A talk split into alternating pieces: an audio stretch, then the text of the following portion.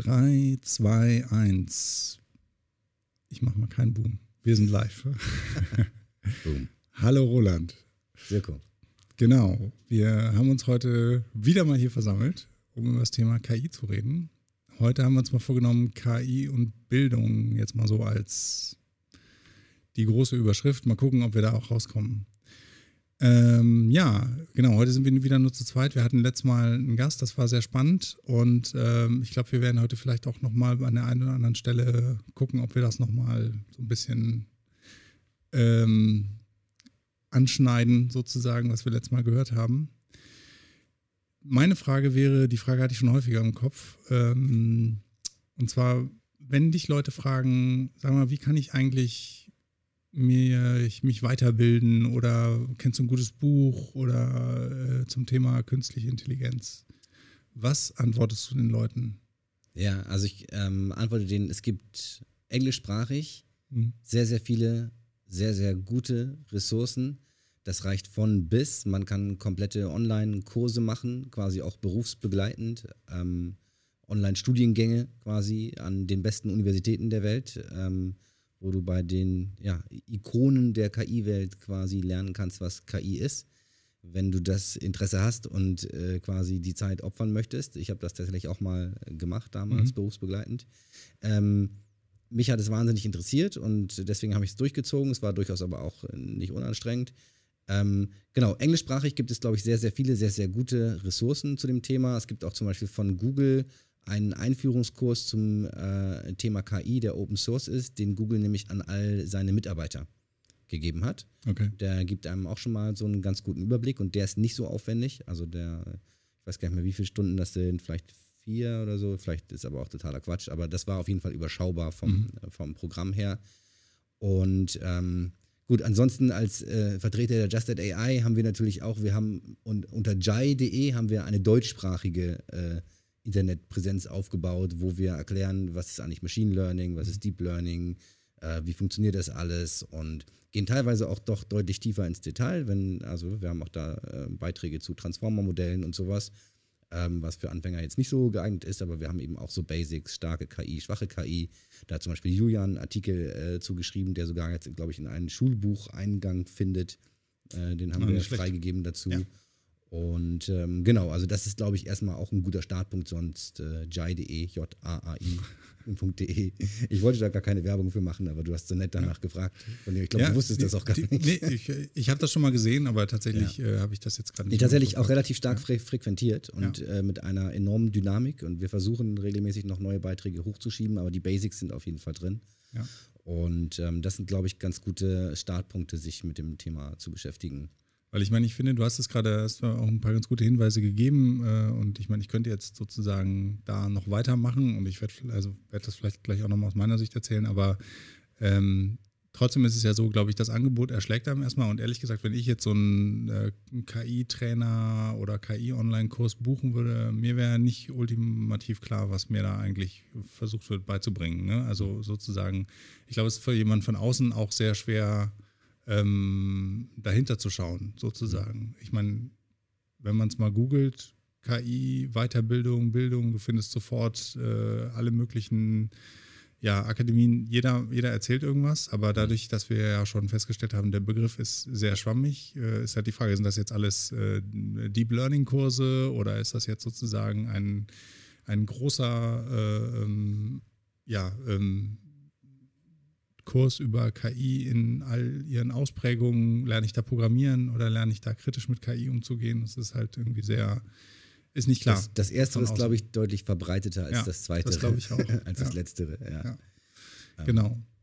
Also, genau. Aber ähm, wir sind jetzt aber im Prinzip so direkt eingestiegen, so ein bisschen in das Thema Erwachsenenbildung und. KI. Nicht? Wie kann ich als jemand, der schon ähm, im Arbeitsleben ist und jetzt davon höre, KI kommt und wird alles ja. verändern, wie kann ich mich überhaupt diesem Thema nähern? Genau. Ne? Also das finde ich sozusagen als Einstieg eigentlich erstmal wichtig. Wir, wir gehen von oben nach unten. Wir gehen von oben nach unten, ja, ja, weil ich glaube sozusagen, wenn die Erwachsenen nicht wissen, was KI ist, wie sollen es dann die Kinder lernen? Ne? Also ich mhm. meine, auch wenn die sich sozusagen mehr da die Lehrer zum Beispiel mehr darin auch. bewegen werden, äh, sicherlich ja. äh, die Technologie noch weitertragen werden, aber das finde ich allein schon ein Problem. Also ich finde so, sozusagen an der Stelle finde ich, oder was heißt ein Problem, ich finde das sehr unübersichtlich. Und wenn mich Leute fragen, ich kriege auch häufiger die Frage gestellt, ja, gibt es ein gutes Buch? Ähm, wie kann ich KI lernen? Ich meine, natürlich gibt es KI-Textbooks, häufig englischsprachig, gibt auch deutsche, aber ich meine, das ist dann trotzdem, glaube ich, für jemanden, der ähm, vielleicht auch gar keinen Informatik-Background hat oder so, äh, erstmal ein, ein, schwerer Einstieg. So. Und von daher finde ich, es, find ich es relativ schwer. Ähm, ich persönlich, ähm, also ich ähm, hatte ja schon mal, also wir hatten im Vorgespräch schon mal drüber gesprochen, ich ähm, lese gerade ein Buch, das heißt Architects of Intelligence, ist auf Englisch.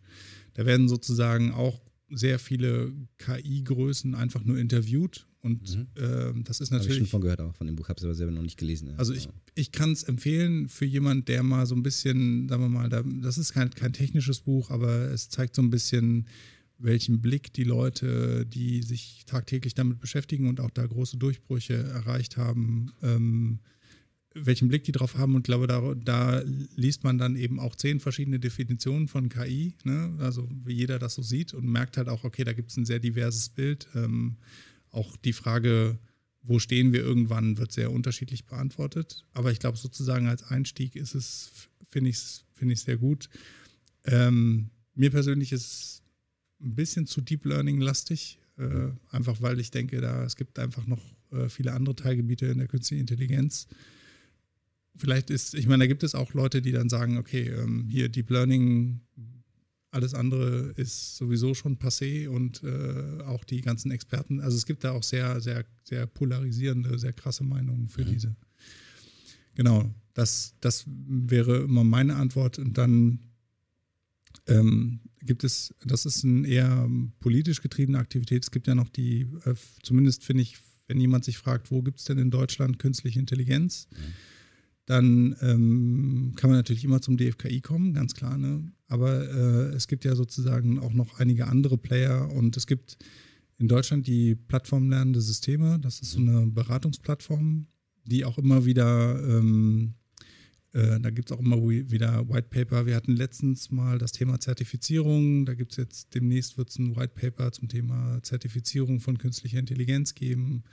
Und das ist eigentlich für Leute, die interessiert sind, finde ich ganz gut, wenn man sieht, ah, wer, wer positioniert sich denn in Deutschland zum Thema künstliche Intelligenz? Also da sind auch Firmen wie Bosch dabei und ähm, ja, also es sind sozusagen sowohl Unternehmen als auch äh, Forschungsinstitute, ähm, Fraunhofer, DFKI äh, und so. Und dann kann man halt auch mal gucken, was sagen die denn so, ne? was haben die denn für eine Definition, wie würden die denn KI erklären. Dann gibt es natürlich einen KI-Podcast, ne? den gibt es jetzt ja auch seit neuestem. Genau, kann man auch. Wir hatten ja in der ersten Folge auch, auch. Also ich glaube tatsächlich, ich glaube, ich sehe zwei Ansatzpunkte, die ich für realistisch halte für so den Normal-User. Ja. Der eine ist entweder so Use Cases, die einen einfach quasi inhaltlich interessieren, weil sie entweder nah am Themengebiet sind, in dem man arbeitet, oder ähm, aber einen quasi aus anderen Gründen einfach persönlich mhm. interessieren, aus der Medizin oder what, whatever. Mhm. Ähm, und das zweite sind eben so ganz basic ähm, Einführungskurse, die einem einmal kurz beibringen, wie man, wie man in KI-Kategorien denkt, quasi. Mhm. Ne, das, was wir in der ersten Podcast-Folge hatten, was ist KI? So, äh, supervised, unsupervised. Genau, ja, ja, aber dass man sagt, pass auf, guck mal, da haben wir ganz viele Fotos, da sind Hunde drauf, da sind Muffins drauf. Ähm, mhm. Wie, wie funktionieren jetzt solche Systeme oder was ist das Neue daran jetzt an der, an der KI, dass ich halt eben nicht mehr ähm, dann regelbasiert solche Sachen unterscheide, sondern das lernen kann. Das mhm. kann man sich da nochmal anhören. Ich glaube, ich, also ich sehe das, sehe die Herausforderung eigentlich tatsächlich davor. Weil wenn überhaupt Leute schon so weit sind, dass sie losgehen und suchen und sich mit einem Thema beschäftigen wollen, da sind wir ja schon sehr, sehr weit. Und ähm, so weit kommen die meisten Leute gar nicht, glaube mhm.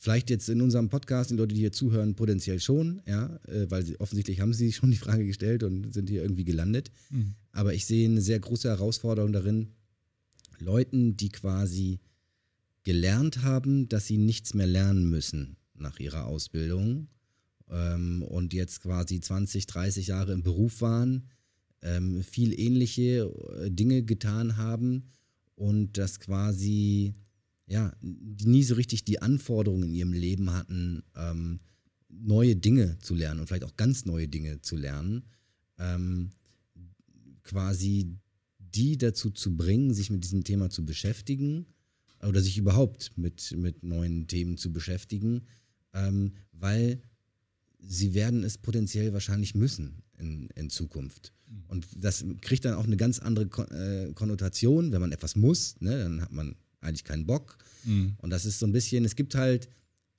Leute, und das ist aber tatsächlich die Minderheit, und zwar die große Minderheit, also eine ganz kleine Minderheit, ähm, die sagen, ey, das klingt spannend irgendwie, ich bin interessiert daran, wo kann ich was darüber lernen? Mhm.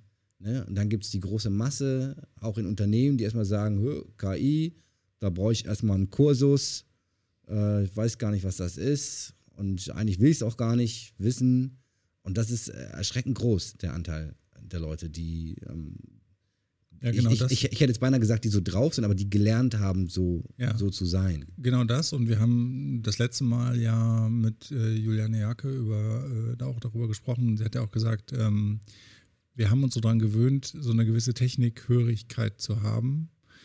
Und ähm, ich glaube auch tatsächlich, wenn man das weiterdenkt, also auch das, glaube ich, äh, spielt damit rein, dass man eigentlich ähm, normalerweise in seinem, sage ich jetzt mal, klassischen ähm, Werdegang irgendwann lernt, okay, dann kaufe ich mir das halt und dann macht das irgendwas für mich und dann ist halt gut. Ich glaube aber gerade im Umgang mit künstlicher Intelligenz ähm, ist es eigentlich wichtig, ähm, ja, also ähm, ein bisschen mündiger mit der Technologie umzugehen, denn man möchte ja ein Ziel erreichen, man möchte ja irgendwas verbessern, verändern und dazu muss man es halt auch einfach verstehen. Und es wird halt, glaube ich, also ich glaube, da, da sozusagen auch da ist es eigentlich, glaube ich, wichtig, auch für auch zum Thema Bildung, äh, dass da ein Umdenken stattfindet, dass man nicht mehr so dieses, dieser Empfänger von Technologie ist, sondern dass man auch, ich sage jetzt mal, Gestalter von Technologie ist, um es vielleicht mal so auszudrücken. Also ne, es ist sozusagen, es soll ein intelligentes System sein. Man muss mit dem, man muss irgendwie damit interagieren, um eigentlich auch was rauszukriegen, sage ich jetzt mal. In den wenigsten Fällen wird einer dir sagen, pass mal auf, das ist mein Problem, kannst dafür ein Programm schreiben, was mir, was weiß ich, das erkennt. Das ist heute, glaube ich, noch so das Level, auf dem wir sind. Aber das wird in Zukunft äh, ähm, anders werden. So. Und ich glaube, dafür ist das, ist das wichtig, sich damit auseinanderzusetzen, vielleicht zu verstehen, zumindest grob zu verstehen, was steckt dahinter. Mhm. So. Wir haben jetzt also ein bisschen das Pferd von hinten aufgezäumt. Ja, das finde ich. Äh, kann, man, kann man mal machen. Genau, und ähm, nee, kann, kann man auch mal machen. Ähm, ich glaube, du willst auf die Kinder zu sprechen kommen. Ja, naja, also ähm, Kinder sind natürlich das, was mir, was mir einerseits ähm, sehr am Herzen liegt, weil ich selber drei Stück habe und äh, da genau jetzt stehe, ja, dass die äh, quasi ihre Schullaufbahn beginnen oder begonnen haben und ähm, ja, dort halt die vielfältigen Herausforderungen sehe, die das äh, mit sich bringt und man dann auch quasi vielleicht einen schärferen Blick auf das Bildungssystem wirft und weil man aber vor allen Dingen auch dann an den Erwachsenen, die man äh, jetzt im Berufsleben sieht, welche Folgen das Bildungssystem hat, wo das häufig hinführt. Und äh, das ist halt. Äh, das musst du mal genauer beschreiben. ja, nee, aber im Prinzip das, was ich eben beschrieben habe, ja, dass ähm, mhm. Im Prinzip wäre es ja wünschenswert, wenn die Schule sich maßgeblich darauf fokussiert, den Leuten, den Kindern beizubringen, ähm, dass Lernen Spaß macht, denen mhm. die Freude am Lernen und die Neugier erhält und ihnen die Mittel in die Hand gibt, ähm, zu lernen, wie man lernt. Mhm. Ähm, und ähm, ja, sich dann maßgeblich um Persönlichkeitsentwicklung äh, quasi kümmert.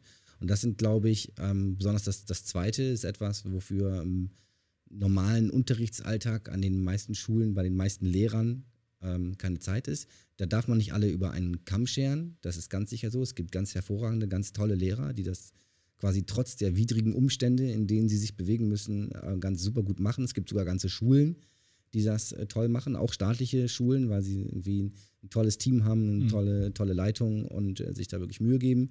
Ähm, aber du meinst, das, das System stützt das nicht unbedingt, ne? Dieses, überhaupt gar nicht, nein, ja. überhaupt gar nicht. Wir waren jetzt ja gerade bei dem Thema auch, wie können sich Erwachsene äh, mhm. solches Wissen aneignen? Und ich kann dazu nur sagen, also ich, als meine Kinder in die Schule gekommen sind, habe ich versucht, mich da überall zu engagieren und war dann Elternsprecher und im Schulvorstand und in Fachkonferenzen und dies und das. Und ich habe tatsächlich auch ähm, dem, dem Kollegium dort ähm, mehrfach, mindestens zweimal angeboten, ich könnte auch mal quasi einen Vortrag zum Thema KI halten für mhm. die Lehrer, um denen zu erklären, was das ist und wie das geht. Und ja, können wir mal gucken. So. Ne? Kein, die haben andere Probleme. Die wollten auch, ne, jetzt um äh, die, die Milliarden aus dem Bildungspakt abzurufen, muss ja jede Schule so ein Medienkonzept schreiben. Ich habe im Schulvorstand dann angeboten, vielleicht könnten wir das zusammen entwickeln. Ich könnte sie dabei unterstützen, weil ich eine gewisse Digitalkompetenz mitbringe, äh, ob meines Berufes. Ja, das geben sie mir dann rechtzeitig zum Lesen, wenn sie es fertig haben, äh, vor der Sitzung, wo darüber entschieden wird. Nicht? Und da muss man einfach sagen, ja. Also du bist jetzt nicht unbedingt auf offene Ohren gestoßen. Nee, ja, also auf äh, freundliches Nein. Ja, danke. Freundliches Nein. Haben, okay. Nee, wir wollen gerne, wir brauchen hier eine neue PC-Arbeitsstation für die Lehrer im Lehrerzimmer äh, und dies und das. Und man so denkt, ja. Also was mich, ja, also ich, ich finde es sozusagen, gut, meine Tochter kommt jetzt erst in die Schule, ich werde es sehen. Bisher ist sozusagen, bin ich erstmal positiv gestimmt von dem, was ich so gesehen habe, aber was ich so mitkriege aus der öffentlichen Debatte, ähm, finde ich, da wird halt viel darüber geredet, ja, gibt es jetzt Tablets für die Kinder oder nicht oder so. Mhm. Also es wird sozusagen ja, viel über viel auf Hardware, viel auf Hard, über Hardware geredet ja. und ich meine, das, das mag sozusagen an bestimmten Stellen auch sinnvoll sein, wenn sozusagen noch nicht mal die Hardware vorhanden ist und man dann erstmal gucken muss, dass man das auch sozusagen dann an, an die Kinder bringt. Ähm, Trotzdem glaube ich, dass eigentlich die Debatte daran vollkommen vorbeigeht, weil ich meine, auf dem Smartphone oder Handy rumwischen, also das. Das, das können die Kinder eh. Das können die Kinder und ja. äh, ich sag mal so, das haben wir auch gelernt, mhm. auch nachdem wir schon aus der Schule raus ja. waren. Ne? Also sozusagen diese Art von Digitalkompetenz, glaube ich, braucht man nicht unbedingt schulen. Mhm. Ich glaube, es ist viel wichtiger, wirklich den Umgang mit Technologie zu schulen und mhm. inhaltlich. Und dafür ist aber natürlich eben Voraussetzung, dass man nicht nur den Tablet kauft, sondern dass natürlich die Menschen, die da stehen, auch entsprechend ähm, äh, selber in der Lage sind und über diese Digitalkompetenz verfügen oder dass sie eben ertüchtigt werden, dass sie das können. Und da glaube ich auch, da ist, ähm, da sind Lehrer ganz stark von betroffen, aber also ähm, es betrifft aber sozusagen, glaube ich, insgesamt diesen Sektor. Wie gesagt, du hast jetzt ein paar, also ich meine, dass ihr das bei eurer Seite macht, ist toll und ich denke, ähm, dass ihr, macht das sicherlich auch gut, aber es gibt halt einfach so wahnsinnig viel und jeder schreibt irgendwas und du kannst von außen gar nicht mehr irgendwie beurteilen, ist das jetzt irgendwie, ist das gut oder nicht? Ja, also ja. da, können wir, da kommen wir an einen sehr spannenden Punkt, was auch nämlich die, die Kompetenzen betrifft, die wir in der Zukunft brauchen, wo es dann zunehmend auch darum gehen wird, ähm, zu beurteilen, was ist hier echt und was ist fake. Auch bedingt durch KI teilweise, nicht? Weil ja. KI immer besser darin wird, ähm, ja, äh, Fotos, Videos, Tonaufnahmen zu faken, mhm. sodass du sie und Texte, sodass du sie nicht mehr unterscheiden kannst. Ja. Und wir, wir ähm, quasi bewegen uns auf eine Zukunft zu, in der wir extrem mündige ähm, Menschen brauchen, die in der Lage sind, sehr kritisch und mit quasi ähm, ja, einer sehr festen eigenen Haltung und ähm, gesund, sehr gesunden Menschenverstand äh, Dinge zu hinterfragen und ähm, im Zweifelsfall auch, ähm, ja, auch, auch Entscheidungen von KI-Systemen zu hinterfragen. Und dazu musste, glaube ich, eine bestimmte Art Mensch sein und das auch gelernt haben, ja, sowas mhm. zu tun und eben nicht genau diese Technikgläubigkeit, die du eben schon angesprochen hast, die, glaube ich, in unserer Generation und vor allen Dingen noch in der darüber äh, noch viel stärker ähm, verankert ist ähm, die steht dem letzten Endes relativ entgegen. Mhm. Und ähm, genau, ich glaube, der, also wir können, wir werden auch dann sicherlich heute noch darüber sprechen, was, was kann man tun bei dieser älteren Generation, also wie können wir damit umgehen und die Leute, die schon raus sind. Ich glaube aber, es ist ähm, extrem wichtig und halt dann letzten Endes wahrscheinlich auch nachhaltiger, sich ähm, sehr stark damit zu beschäftigen, was passiert eigentlich bei den Kindern jetzt gerade, die mhm. dann quasi in äh, 10, 15 ja. Jahren auf, auf den Arbeitsmarkt kommen, weil die werden in eine ganz andere Welt kommen. Ähm, das, ich habe, glaube ich, schon mal gesagt, hier auch das jetzige Bildungssystem ist darauf ausgerichtet, wenn man es, ich nenne es, ich sage es mal hart, gesagt, hart, hart verkürzt, äh, Arbeitsroboter für die Industrie auszubilden Ja, wir bilden Menschen aus, die tun, was man ihnen sagt, die stillsitzen und zuhören und dann was machen. Äh, und das bitte schön richtig. Und ähm, ja, ich glaube, genau das brauchen wir halt in Zukunft eher nicht mehr, weil all diese Dinge, die man quasi lernen kann zu tun, ähm, mhm. und dann gibt es hinterher ein klares richtig oder falsch, ähm, das können wir auch Maschinen oder Software beibringen, diese Dinge zu tun. Wir brauchen gerade dann die Menschen, die in der Lage sind, über ihren Tellerrand hinauszuschauen.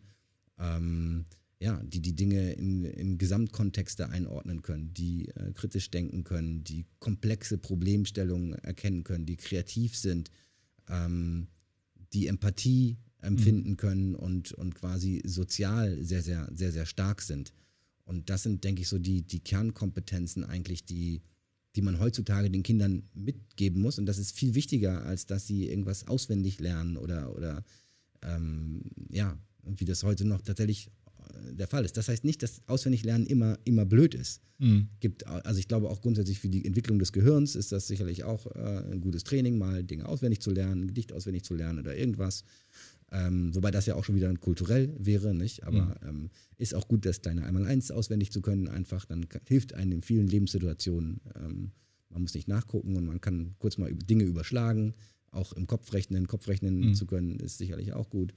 Ähm, genau, also gibt es, ne, ich will nicht sagen, dass das alles schlecht ist, was da gemacht wird, aber ich glaube, dass tatsächlich die, die Möglichkeiten, die selbst engagierte Lehrer in unserem heutigen Schulsystem vorfinden, um das tatsächlich umzusetzen, sind einfach, ähm, ja, die sind extrem schlecht. Das fängt schon an mit der Klassengröße.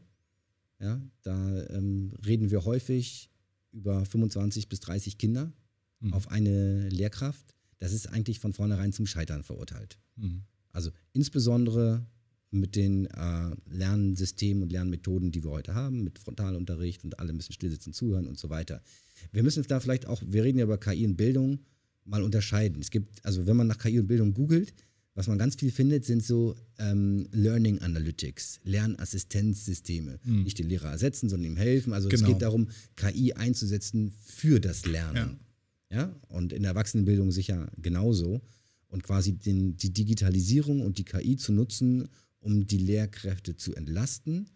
Und Stimmt, man findet viel dann über Lehrermangel und so, ne? Jetzt, ja, genau, Lehrer, also genau so das eine. Und ersetzt KI den Lehrer ja. oder so. Und das stimmt. Das ist ja nochmal eigentlich eine ganz andere Schiene und hat ja eigentlich mit Bildung erstmal. Ja, also, also verändert natürlich, ja. die, also gehört auch, glaube ich, zu KI, verändert ja. die Bildung, hat, glaube ich, also bietet sowohl Potenzial als auch Gefahren, wie das oft so ist, wenn äh, neue Technologien daherkommen. Ähm, das, das Versprechen liegt natürlich darin, dass die reine Stoffvermittlung, die reine Wissensvermittlung im Prinzip auf die digital ausgelagert werden kann. Ja, warum soll quasi sich jeder ähm, Mathelehrer jedes Jahr neu ausdenken, ähm, wie er das kleine einmal eins erklärt? Mhm Wahrscheinlich gibt es äh, insgesamt fünf bis zehn super Methoden, wie man es machen kann. Und eine davon passt für jedes Kind hervorragend. Und die, keine Ahnung, äh, zehn besten Mathe-Lehrerinnen und Lehrer äh, des Landes könnten das einmal auf Video aufnehmen und dann quasi kann jedes Kind, kann man noch versuchen zuzuordnen, vielleicht für welches Kind äh, äh, welche Methode am besten passen könnte oder die Kinder können verschiedene ausprobieren.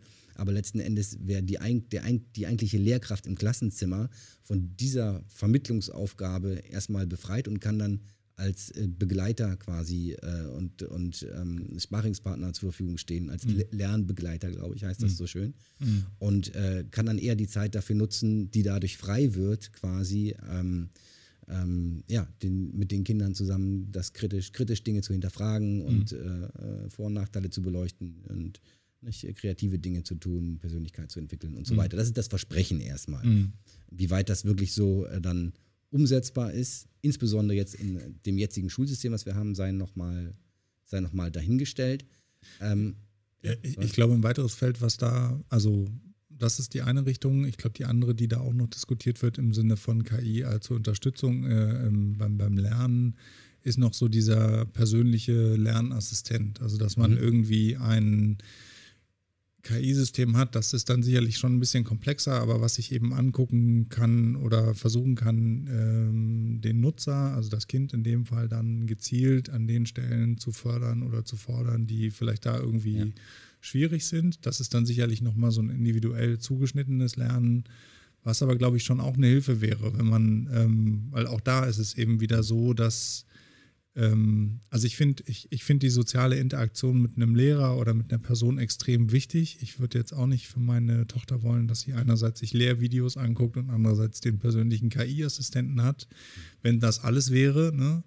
Aber wie du schon sagst, ich finde es auch wichtig, dann an der Stelle wird dann ja wieder Zeit frei für andere Dinge. Und da glaube ich, ähm, glaube ich auch das Thema Persönlichkeitsentwicklung nochmal darauf achten, Dinge kritisch diskutieren, vielleicht auch mal untereinander unterschiedliche Sichten sich anzugucken, ähm, wäre dann sicherlich, würde den Unterricht komplett verändern. So also wir, wir nehmen diesen Podcast ja gerade auf, Entschuldigung, zu, äh, zu Corona-Zeiten noch, ne? die Schule ist so sporadisch jetzt bei meinen Kindern, alle, alle zwei Tage. Und das funktioniert total gut für die. Es war ja noch dann quasi vor ein paar Monaten undenkbar, mhm. dass die Kinder nicht in die Schule gehen und trotzdem was lernen. Mhm. Und jetzt machen die Lehrer quasi ihren Lehrplan im Prinzip weiter und die Kinder kriegen dann immer Aufgaben fürs Homeschooling. Für viele Eltern eine riesen Herausforderung, weil die das nicht leisten können zu Hause und so weiter und arbeiten müssen. Kann ich alles verstehen, die Probleme. Ähm, für meine Kinder funktioniert es hervorragend. Ähm, weil sie dann die Aufgaben, die quasi zu erledigen sind, jeden Tag, wenn sie nicht in der Schule sind, damit sind die in spätestens einer Stunde fertig. Mhm. Ne? Also dann fangen die um neun an, sind um zehn fertig und haben den Rest des Tages, um andere coole Sachen zu machen. Und dann, okay. die lesen Bücher, äh, malen was, keine Ahnung, drehen Film, irgendwas. So, für die ist es super. Wie gesagt, ich, das Betreuungsproblem äh, und das Homeschooling-Problem, da braucht man quasi Eltern für, die die Zeit für haben, das ist, äh, das ist völlig klar. Aber das, das Extrem, wo man äh, quasi, wo das Extrem durchexerziert wird, da gibt es eine, eine, eine Firma in China, die heißt Squirrel, Squirrel AI, so wie äh, Eichhörnchen oder so. Äh, vielleicht kannst du da gerade mal drauf gehen, äh, Julian, Squirrel AI. Ähm, das ist quasi eine Schule. Die hatten, also die Zahlen, die ich habe, sind von Ende 2018. Da hatten die schon über eine Million Schüler, 1000 Standorte, quasi eine, schon eine Präsenzschule. Das finde ich auch sehr wichtig. Diesen mhm. Präsenzanteil, den muss es geben. Mhm. Ähm, vielleicht auch täglich, kann sein. Und deren Konzept ist aber eben genau das, was du eben sagtest. Die haben eine sehr aufwendige AI programmiert, die ähm, in der Lage ist, halt mit relativ wenigen Testaufgaben herauszufinden, wo die Lücken und, Lehr und Defizite in den Konzepten bei den Kindern sind, äh, für ganz viele Bereiche. Und dann geben den Kindern halt dann spezielle Aufgaben, um genau das quasi dann mhm. zu trainieren und gerade zu ziehen. Und haben dann halt in äh, in diversen äh, äh, Challenges, äh, das AI-System gegen Lehrer und so weiter, extrem outperformt, muss man dazu sagen. Gerade das Bildungssystem auch in China ist sehr competitive. Mhm. Also es geht dann wirklich extrem darum, die besten Noten zu haben, damit man überhaupt eine Chance hat, auf irgendeine Uni zu kommen oder ähm, sich, äh, sich weiterbilden zu können. Und ähm, ja, es bietet natürlich hier auch die Gefahr wiederum einer gewissen Gleichschaltung des Lernens. Ja, wenn quasi der, ja, ja, der einzelne Lehrer aus der Gleichung rausgenommen wird und die Inhalte zentral kommen, so wie ich das vorhin beschrieben habe, ähm, dann kann das extrem, ein extrem mächtiges Werkzeug sein, um sowohl Gutes zu tun, wie das kleine Einmal-Eins äh, Kindern zu erklären, als auch ihnen, äh, als auch Schlechtes zu tun. Ne? Mal kurz die Geschichte äh, zu verändern und ähm, ja, Kinder zu in, indoktrinieren. Und ähm, genau, aber die, also diese ähm, Learning Analytics Systeme, die tauchen da halt extrem häufig auf in der, in der Diskussion. Und wie toll das sein könnte, wenn das alles hilft, wenn man dann mit den Lehrern in der Praxis spricht, sind die meistens extrem skeptisch und ähm, mhm. selbst also auch bei normalen Digitalisierungsthemen, äh, warum brauche ich jetzt ein Whiteboard? Äh, äh, ich habe doch hier meine Tafel, ich habe die Kreide, ähm, das funktioniert auch.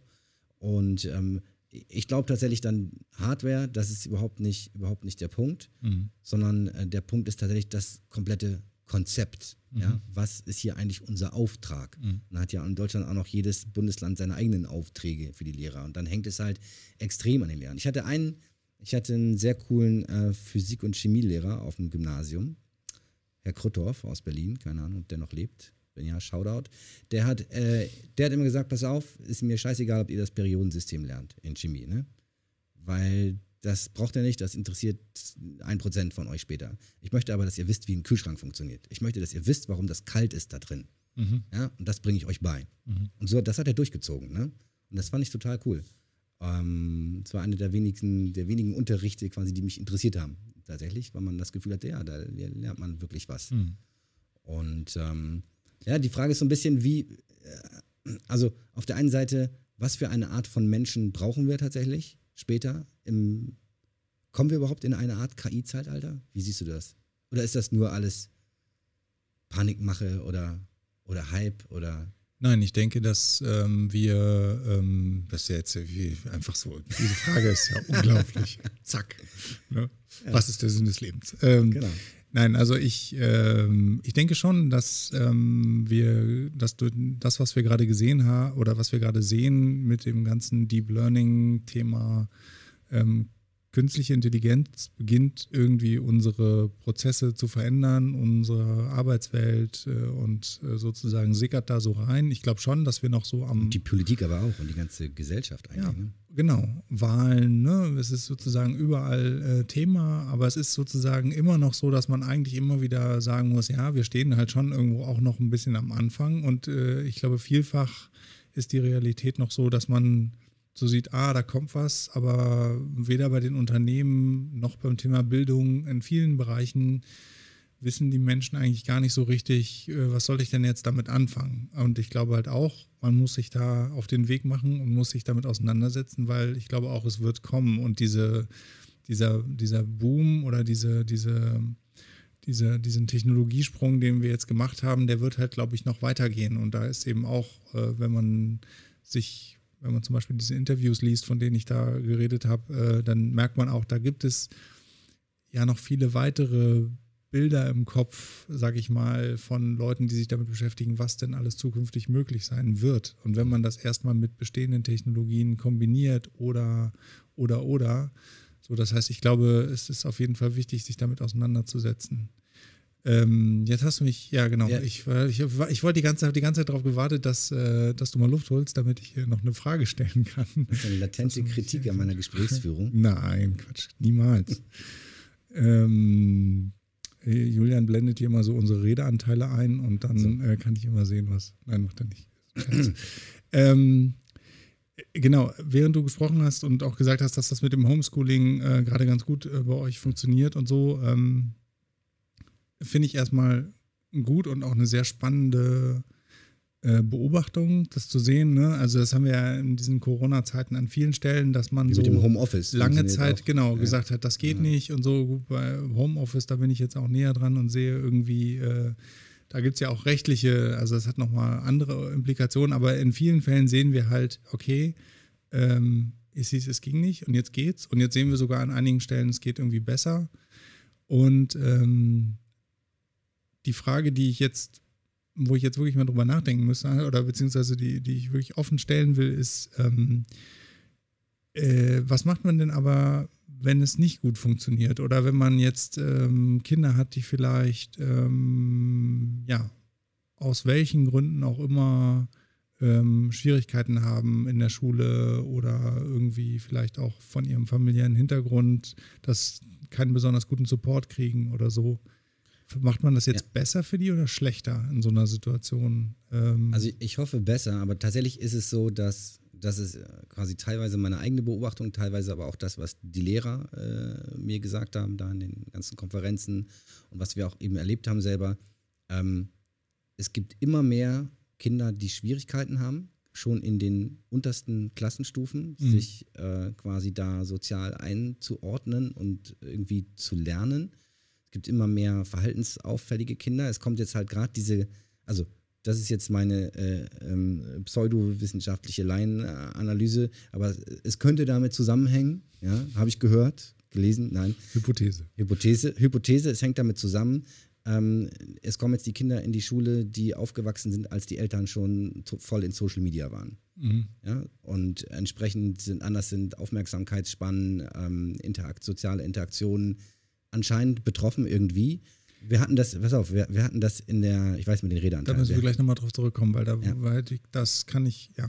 Kann, kannst du gleich nicht, noch nicht, nicht, nicht, nicht, so stehen lassen oder doch bestätigen? Oder? Doch, doch, also das sieht man auch, äh, das, das ja. äh, hängt, glaube ich, sieht man, glaube ich, nicht nur in den Schulen, sondern das ist auch, äh, also auch das ist ein subjektives Bild und da gibt es mit Sicherheit auch Studien zu und ich bin mir, also würde, würde darauf wetten, dass sie das bestätigen. Du hast auch an den Universitäten die, die Studenten, die sozusagen jetzt so in den, also sozusagen die Generation, die jetzt studiert, ist schon eine ganz andere als die Generation, als ich noch studiert habe. So, und das sind ja, weiß nicht, zehn, naja, mehr, zehn, Wir sind 15 alt. Jahre. Ja, aber ich, da merkt man halt, ähm, auch da ist es mit den Aufmerksamkeits, also sozusagen so dieses, jetzt habe ich dich doch unterbrochen, das wollte Ja, ich gar nicht. egal, aber genau, also es ist, ähm, bei uns war das sogar so, dass bei meiner einen Tochter in der Klasse das Ausmaß an Streit und teilweise auch Gewalt äh, so zugenommen hat, dass die Lehrerin dann einmal äh, die Eltern alle abends in einen Stuhlkreis gesetzt hat und gesagt, pass auf, wir müssen mal drüber reden, weil so geht es nicht weiter. Und dann haben wir uns einen externen äh, Gewaltpräventionstrainer dazu geholt, Okay. ganz toller Typ. Der hat dann einen Tag mit der Klasse gearbeitet, hat mit den Eltern nochmal gearbeitet und der hat auch gesagt, er sieht das, also noch vor fünf Jahren war das ganz anders. Da sind sie so in fünfte, sechste Klassen gegangen, ne, wenn die anfangen, Teenies zu werden und so. Und er beobachtet das seit zwei, drei Jahren so, dass es jetzt schon echt in den ersten, zweiten Klassen anfängt Mhm. und das immer mehr wird. Und das ist für die, da gibt es quasi dann ganz viele pro, pro Klasse im Prinzip vier Kinder, die eigentlich Inklusionskinder sind und eine eigene Betreuung bräuchten.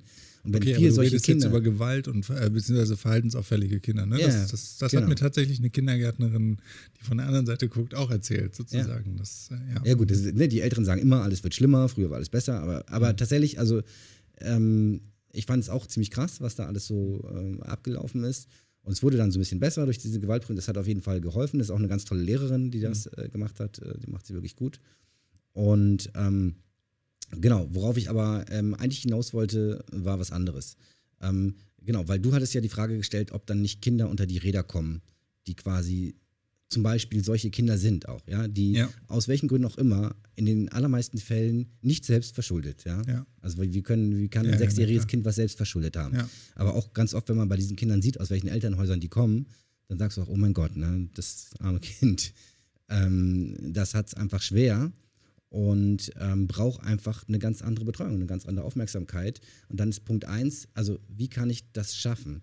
Ich kann ja nicht für jedes Kind einen einzelnen Lehrer dann haben, aber ich kann tatsächlich, ich glaube, ich habe ja vorhin gesagt, allein dieser, der, der Verteilungsschlüssel, ja, Lehrer pro Kind. Und jetzt sagen wir, ja, das können wir uns nicht leisten. Mhm. Und da kommen wir zu dem Punkt, den du eben gesagt hast. Ne? Jetzt haben wir hier die Corona-Pandemie und auf einmal gibt es ein 150 Milliarden Paket und dann retten wir mal kurz die Lufthansa und äh, keine Ahnung. Dann geht's auf einmal. Ne? Dann ist das ganze Geld da. Und wenn wir aber drüber nachdenken, zu sagen, pass auf, wir brauchen, wir müssen jetzt gerade mal äh, das Geld, das wir in Bildung investieren, ich würde mal sagen, ungefähr vervierfachen. Das wäre nachhaltig für unser Land, ja. Mhm. Dann ähm, als erstes irgendwie ähm, halbieren wir die Gruppengrößen, dann bezahlen wir mal die wir Lehrer kaufen davon bitte, bitte nicht nur Tablets, wäre mein großer Appell. Wir, wir kaufen bitte nicht nur Tablets, genau, es hat überhaupt gar nichts mit der Hardware zu tun, es hat damit zu tun, motivierte Leute zu haben. Ja. Es soll ja auch Lehrer geben, die nur deswegen Lehrer werden wollten, weil sie dann immer viel Ferien haben, verbeamtet sind und so weiter. Ähm, ganz vielen anderen Lehrern tut man damit Unrecht mit diesem Vorurteil, aber es gibt auch diese Lehrer. Ja, aber es ist ja immer so, es gibt immer alle Ja. möglichen. Aber ich meine, wenn du ein Umfeld schaffst, wo die Leute Lust drauf haben Ich und wollte sagen, aber wenn, wenn du dann noch, noch mal eine Stufe davor gehst, ne, in den Bereich Kindergarten, unsäglich, also allein schon die Ausbildung zu machen, ist ja eine, eine Zumutung, weil du hast bis vor kurzem gar kein Geld gekriegt. Wenn du arbeitest dafür lau, als, Mhm. weißt du, wie anstrengend das ist? Meine, du bist jetzt Papa. Mhm. Wenn man, wenn man nicht selber Eltern ist, glaube ich, denkt man auch, die hängen dann den ganzen Tag mit den Kindern ab, ist doch voll entspannt, ne? Hey, die hängen da, die hängen da den ganzen Tag mit einem Sack voll äh, Kleinkindern zusammen und das ist richtig, richtig harte Ich glaube, das lernt man, lernt man schon, wenn man mal Du hast eins, Kindergeburtstage ne? feiert. Ja, genau, du hast einen Kindergeburtstag. Und bis nach einem Kindergeburtstag dachtest du, okay, danke, jetzt brauche ich Genau. mal eine Woche Urlaub. Ne? Und die machen das jeden Tag. Ja. Das verdient nicht nur den höchsten Respekt, sondern wir möchten eigentlich auch, dass dort die am besten qualifiziertesten Leute sind. Die, die quasi wirklich äh, Vorbilder, Leitbilder Ja. äh, für die Kinder sind, äh, die fördern können und so weiter. Und, ähm, und also da muss man eigentlich schon ansetzen, Mhm. da auch kleinere Gruppen zu haben, viel besser qualifizierte Leute, die bitte viel besser bezahlen. Mhm. Wirklich. Also das geht überhaupt gar nicht. Ich glaube, in, in Dänemark ist es so, dass äh, man studieren muss für Kindergärtner. Und ähm, ne, die kommen von der Uni und kriegen das Studium aber auch bezahlt irgendwie, glaube ich. Wenn ich es jetzt so mal äh, gerüchteweise Halbwahrheiten in die Welt setzen darf. Irgendwie, ich kannte mal jemanden, der hat mir das so erzählt.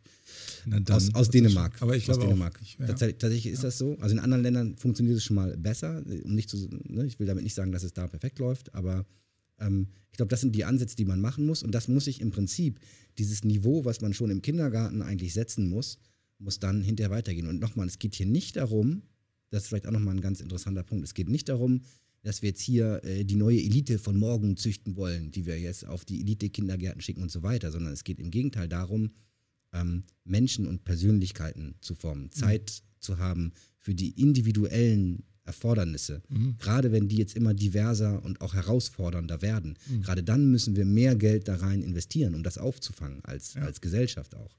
Und dann kommt immer die Diskussion, ja, müssen denn jetzt alle Kinder programmieren lernen? Müssen sie? Was ist deine Meinung? Ähm, nein, müssen sie nicht. Ich, ähm, wobei, also äh, genau, das, das wäre auch noch ein Thema.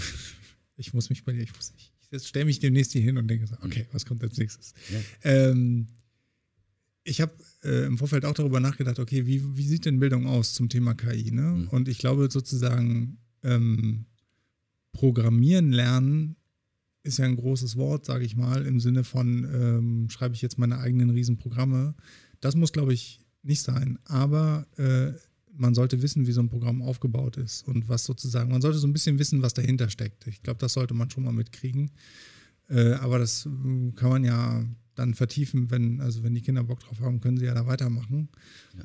Aber ich glaube, sozusagen so ein bisschen zu vermitteln und dann ähm, würde ich aber auch beispielsweise bei einem Kurs, also ich würde bei den Erwachsenen eher sagen, ähm, da überlegt euch mal, was, was muss denn sozusagen eine KI eigentlich leisten können? Wie sieht das aus? Äh, was muss, wenn ich zum Beispiel so einen, keine Ahnung, Spielzeugroboter nehme, wie ist das mit Sensorik und Aktorik? Also wie schnell wird das wie komplex? So. Mhm.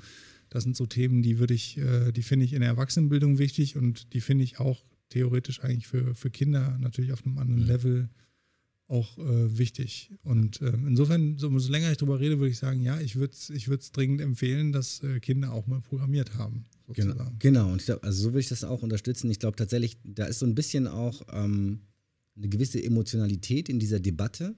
Mhm. Ja, äh, müssen jetzt alle programmieren lernen. Äh, also die einen sagen, ja, ja, die MINT-Fächer und alle müssen programmieren lernen. Nee, ich glaube auch nicht, dass alle programmieren, es müssen auch nicht alle Programmierer werden. Vielleicht ja. braucht man auch ganz viele Programmierer gar nicht mehr in Zukunft, ja. weil die KI das sehr, bestimmt viele Dinge selber äh, programmiert. Und ähm, die Tätigkeiten, die da übrig bleiben, eben tatsächlich hochkomplex sind und wirklich äh, jemanden brauchen, der ganz tief da einsteigt. Mhm. Was aber total wichtig ist, ist ähm, algorithmisches Denken genau. zu lernen. Genau, ja? das, darum geht es. Ja. Und äh, quasi grundsätzlich zu verstehen, wie arbeiten erstmal normale Algorithmen. Und das mhm. kann man, glaube ich, relativ einfach erklären und auch mit tollen kleinen Lernprojekten, mhm. wo die dann vielleicht auch mit Robotern und Sensorik, wo die Kinder lernen, einen Roboter so zu programmieren, dass er von A nach B geht und da was macht oder so. Ja? Genau. So, das kann man mit äh, Grundschülern problemlos machen und das verstehen die. Mhm. Das ist überhaupt kein, überhaupt kein Problem. Da gibt es übrigens, wenn jemand Interesse hat, mit seinen Kindern was zu programmieren, Scratch mhm. vom, vom MIT ist eine super Plattform dafür. Gibt es tolle Tutorials, tolle äh, Bücher für scratch.mit.edu ist das. Ähm, Habe ich mit meinen Kindern auch äh, schon gemacht und tatsächlich sind sie dann selber ähm, ja, losgegangen und haben äh, weiter programmiert und bauen jetzt. damit kann man auch kleine Filmchen programmieren, quasi Abläufe. Sind ja immer Skripte letzten mhm. Endes, ne, die man abläufen mhm. lässt, ablaufen lässt. Kostet nichts. Ähm, Genau, und ist, ist, eine, ist eine coole Plattform für, weil es ist eine, eine grafische Plattform quasi, wo man mhm. jetzt nicht Code direkt schreibt. sieht, was man gemacht hat. Ne? Genau, also man, man sieht direkt, was man gemacht hat und man kann äh, äh quasi, wenn, geht da mal auf, auf Creator oben, vielleicht kann man das sogar sehen, Scratch. Das sind so Bausteine, wie so Puzzlesteine. Da an, an, der linken, an der linken Seite sind so Puzzlesteine aus verschiedenen Kategorien und die kann man dann zusammensetzen quasi. Ähm, so dass man, und damit kann man dann einen Ablauf programmieren. Mhm. Ja, und dann den Ablauf beziehen auf bestimmte Objekte, zum Beispiel diese Katze da. Die Katze soll nach, jetzt nach links gehen und wenn die Katze dagegen stößt, dann soll das passieren und solche Dinge. Mhm. Und so kann man relativ ja. einfach das lernen und sich zusammenklicken. Und ähm, genau, also da, aber daran merkt man schon, ne, wenn man in der, in der, Debatte dann hat, alle Kinder müssen programmieren lernen, da hat man was anderes im Kopf. Da Ja. denkt man, oh Gott, die müssen irgendwie kryptische Genau. Sachen schreiben, auch wenn sie sich eigentlich für Pferde interessieren und Barbies oder Und genau da würde whatever. ich, ne? würd ich dir voll zustimmen. Das müssen sie nicht, aber genau, Nee. was du sagst, das algorithmische Verständnis, das, wie funktioniert so ein Algorithmus, ne? Ja. Und äh, wie funktioniert, also sozusagen auch dieses, ähm, was ja hier auch noch ganz stark dabei ist, so ich habe eine Idee im Kopf, wie kann ich die umsetzen? Ähm, Mhm. Also einfach dieses auch architektonische Denken, sage ich mal, ähm, genau, ist dabei. Und das dann, und dann weitergedacht quasi aufs Thema KI. Ja. Quasi würde ich mir eigentlich auch das Gleiche wünschen, dass man, ne, dass, die müssen nicht alle KI-Programmierer werden, also bitte nicht, ne? Ähm, aber halt, es wäre wahrscheinlich gut, wenn auch jedes Kind und auch jeder Erwachsene mal die Erfahrung gemacht hat, wie das ist, so ein KI-System zu trainieren. Und dazu wiederum muss man auch, muss man eigentlich gar kein Programmierer sein. Da gibt es auch äh, tolle Systeme und Lernoberflächen, wo man einfach mal rumexperimentieren kann. Ähm, Google hatte mal sowas, da konnte man quasi ähm, drei verschiedene Gesten äh, für ein System trainieren, auf das es dann reagiert. Also konnten, die konnte man sich selber ausdenken. Ne, mit einer Kameraintegration und dann konnte man, pass auf, wenn ich, wenn, ich, wenn, ich, wenn ich so zeige, dann soll das System so das machen und wenn ich so zeige, soll es das machen und wenn ich irgendwas anderes zeige, das. Und dann gibt man dem System halt so ein paar Trainingsbeispiele, so, so, so, so halte ich meinen Daumen oder ich halte ihn so, so, so, so, so, so. So, und dann drückst du auf Training, dann trainiert er das kurz und dann auf Start und dann merkst du halt, ja, okay, dann kannst du experimentieren. Okay, ich habe mir jetzt beigebracht, was passiert, wenn ich den Daumen hoch mache und was, was ich den Daumen runter mache. Was macht es denn jetzt, wenn ich den Daumen so zur Mitte bewege und so? Und dann, das ist, ähm, ja, das ist äh, auf jeden Fall, glaube ich, auch gut einmal zu verstehen, wie solche Systeme lernen, was sie dann können, was sie auch nicht können. Mhm. Und dann ist man kein KI-Programmierer, muss man auch nicht, auch nicht werden, aber man versteht das System KI. Mhm. Und das ist aber auch wiederum, ähm, also ist für mich auch nur ein Teil einer, einer eher holistisch gedachten Bildung, wo ich die Technik verstehe. Dazu gehört dann aber auch letzten Endes nicht, ähm, das Geld zu verstehen, Mhm. das Wirtschaftssystem und so. Ähm, ich habe in meiner Schullaufbahn bis zum Abi über Geld gar nichts gelernt. Politische System schon, Mhm. aber so wie eigentlich die Wirtschaft wirklich funktioniert und warum und ähm, wie, man, wie man Geld verdient, wie man Geld vermehrt, wie sich Geld vermehrt, wie es weniger wird auch, das äh, kriegt man irgendwie auch nicht beigebracht. Wäre ja, ist ja eigentlich auch irgendwie was total Essentielles. Führt Ja gut, hätte- vom Thema KI, aber Ja, genau. Ja, bei mir war es ein bisschen anders. Ich habe da hab das schon. Wir hatten immer einen Arzt, äh, einen Arzt, einen Lehrer, der, ähm, der immer gesagt hat: Hier, Bremer Vulkan, das ist eine super Aktie, die müsst ihr kaufen. okay, hatte ich immer Aktientipps gegeben. Ja, Bremer Vulkan ist ja in Pleite gegangen. Also. Aber egal. Ja. Ähm, Anyway, so wir haben jetzt. Anyway, nee, genau. Ähm, äh, ich würde gerne auch noch mal vielleicht nochmal einen anderen Aspekt ankratzen. Ähm, und zwar, ähm, wenn man jetzt mal vielleicht mal von der anderen Seite drauf guckt, ich hatte ja vorhin mal ganz kurz die, die Studenten reingeworfen. Dann kann ich halt vielleicht auch noch mal kurz die, die Geschichte dazu erzählen, dass ähm, ich glaube, das ist in der wissenschaftlichen Ausbildung ganz extrem. Also ich würde mal sagen, wenn man, egal in welcher Disziplin, letztlich ist es ja so, man lernt eigentlich kritisch zu denken und man lernt natürlich auch über so, ähm, also äh, über zum Beispiel, wenn man seine Doktorarbeit macht, dann später irgendwann wirklich über einen langen Zeitraum auch Themen zu bearbeiten und sich da auch durchzubeißen. Und mh, ich habe äh, einfach selber auch die Erfahrung gemacht und habe es auch mh, sozusagen vielfach auch gespiegelt bekommen. Viele haben das äh, voll bestätigt, dass einfach von Jahr zu Jahr auch ähm, bei den Studis ähm, im Grunde genommen da Personen sind, die einfach auch eine kürzere, ja, äh, Aufmerksamkeitsspanne haben. Und das ist so ein bisschen was, bei allem, was wir gerade gesagt haben, was ich auch total unterstützen würde, ähm, glaube ich schon, es, es, gibt ein gewisses Phänomen, dass wenn sozusagen Technologie, wir momentan noch in einer Zeit leben, dass wenn Technologie mir Arbeit abnimmt, ich dann irgendwann aufhöre, darüber nachzudenken. Ne? Und ich habe es sozusagen so gesehen ganz krass. Also in der Wissenschaftswelt würde ich sagen, äh, ist das schon nicht so, nicht so ganz so, wie es sein sollte einfach erlebt, dass wir auch in Studentenprojekten oder in irgendwie ähm, ja, ähm, Zusammenarbeit mit Studenten gesagt haben, okay, wir haben die und die Idee, ähm, jetzt äh, findet mal einen Weg raus, wie ihr was umsetzen könnt. Und dann waren die zwei Wochen verschwunden und kamen wieder und haben gesagt, also wir haben das gegoogelt und gemacht und getan, es gibt's nicht. Echt? Können wir, nicht, können wir nicht machen. Und dann war ich total, da habe ich gedacht, Leute, ihr seid Forscher oder ihr wollt Forscher werden.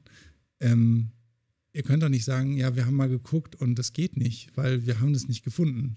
Und das ist eben so eine Denke, das fand ich schon, ähm, das ist halt so eine Denke, die, die, äh, das war so ein Moment, da bin ich erschrocken, weil ich gedacht habe, verdammt, diese Technologien bringen uns so viel und da reden wir ja noch nicht mal über KI, sondern wir reden eigentlich über das Internet, über Wikipedia, ne, über sozusagen Dinge, die im Internet abgelegt werden an Wissen, wo man jetzt auch viel leichter recherchieren muss. Man muss nicht mehr in die Bibliothek rennen und Regale von Büchern wälzen und Quellen sich raussuchen, mühsam, sondern das ist heute vielfach viel leichter geworden.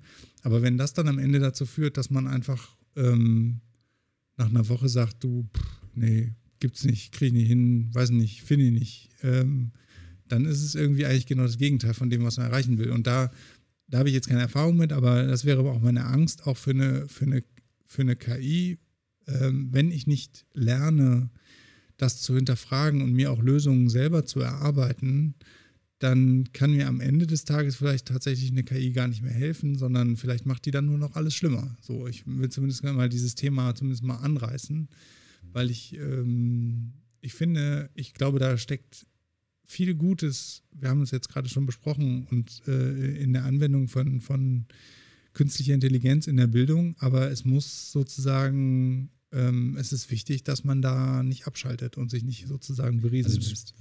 Worauf du, glaube ich, so ein bisschen abziehst, die, die digitale Verdummung. So ein bisschen, die ja, also ne, das Ja, klassische aber Beispiel. mit einem Fragezeichen Ja, ja. versehen. Ne? Also ich das- meine, ich, Das, das, das, klassische Beispiel wäre ja dann, also das ist immer das Navigationsbeispiel, ne? Früher konnten wir alle Karten lesen und konnten uns orientieren, links und rechts. Heute ist man irgendwo und denkt, oh, ich muss nach Hause, ich gucke mal kurz nach, ne? Ja. Äh, wie ich nach Hause komme. Und ähm, wenn das mal nicht gehen sollte, sind wir ziemlich aufgeschmissen. Also die ältere Generation vielleicht weniger noch, aber die Jüngeren dann mutmaßlich umso Mhm. mehr.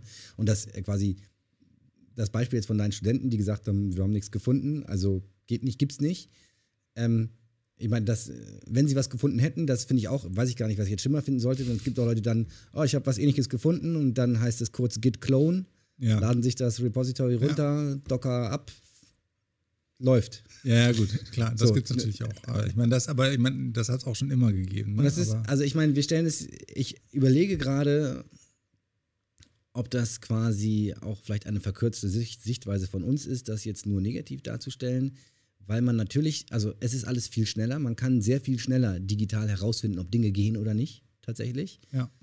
Ähm, und das kann durchaus auch sein, ja, dass man, wenn man sagt, okay, man, ich habe eine bestimmte Idee und dann google ich mal eine halbe Stunde und dann finde ich raus, nee, ist eine Scheißidee, geht nicht. ja. Und früher hätte ich vielleicht drei Jahre dran geforscht, um das Gleiche rauszufinden.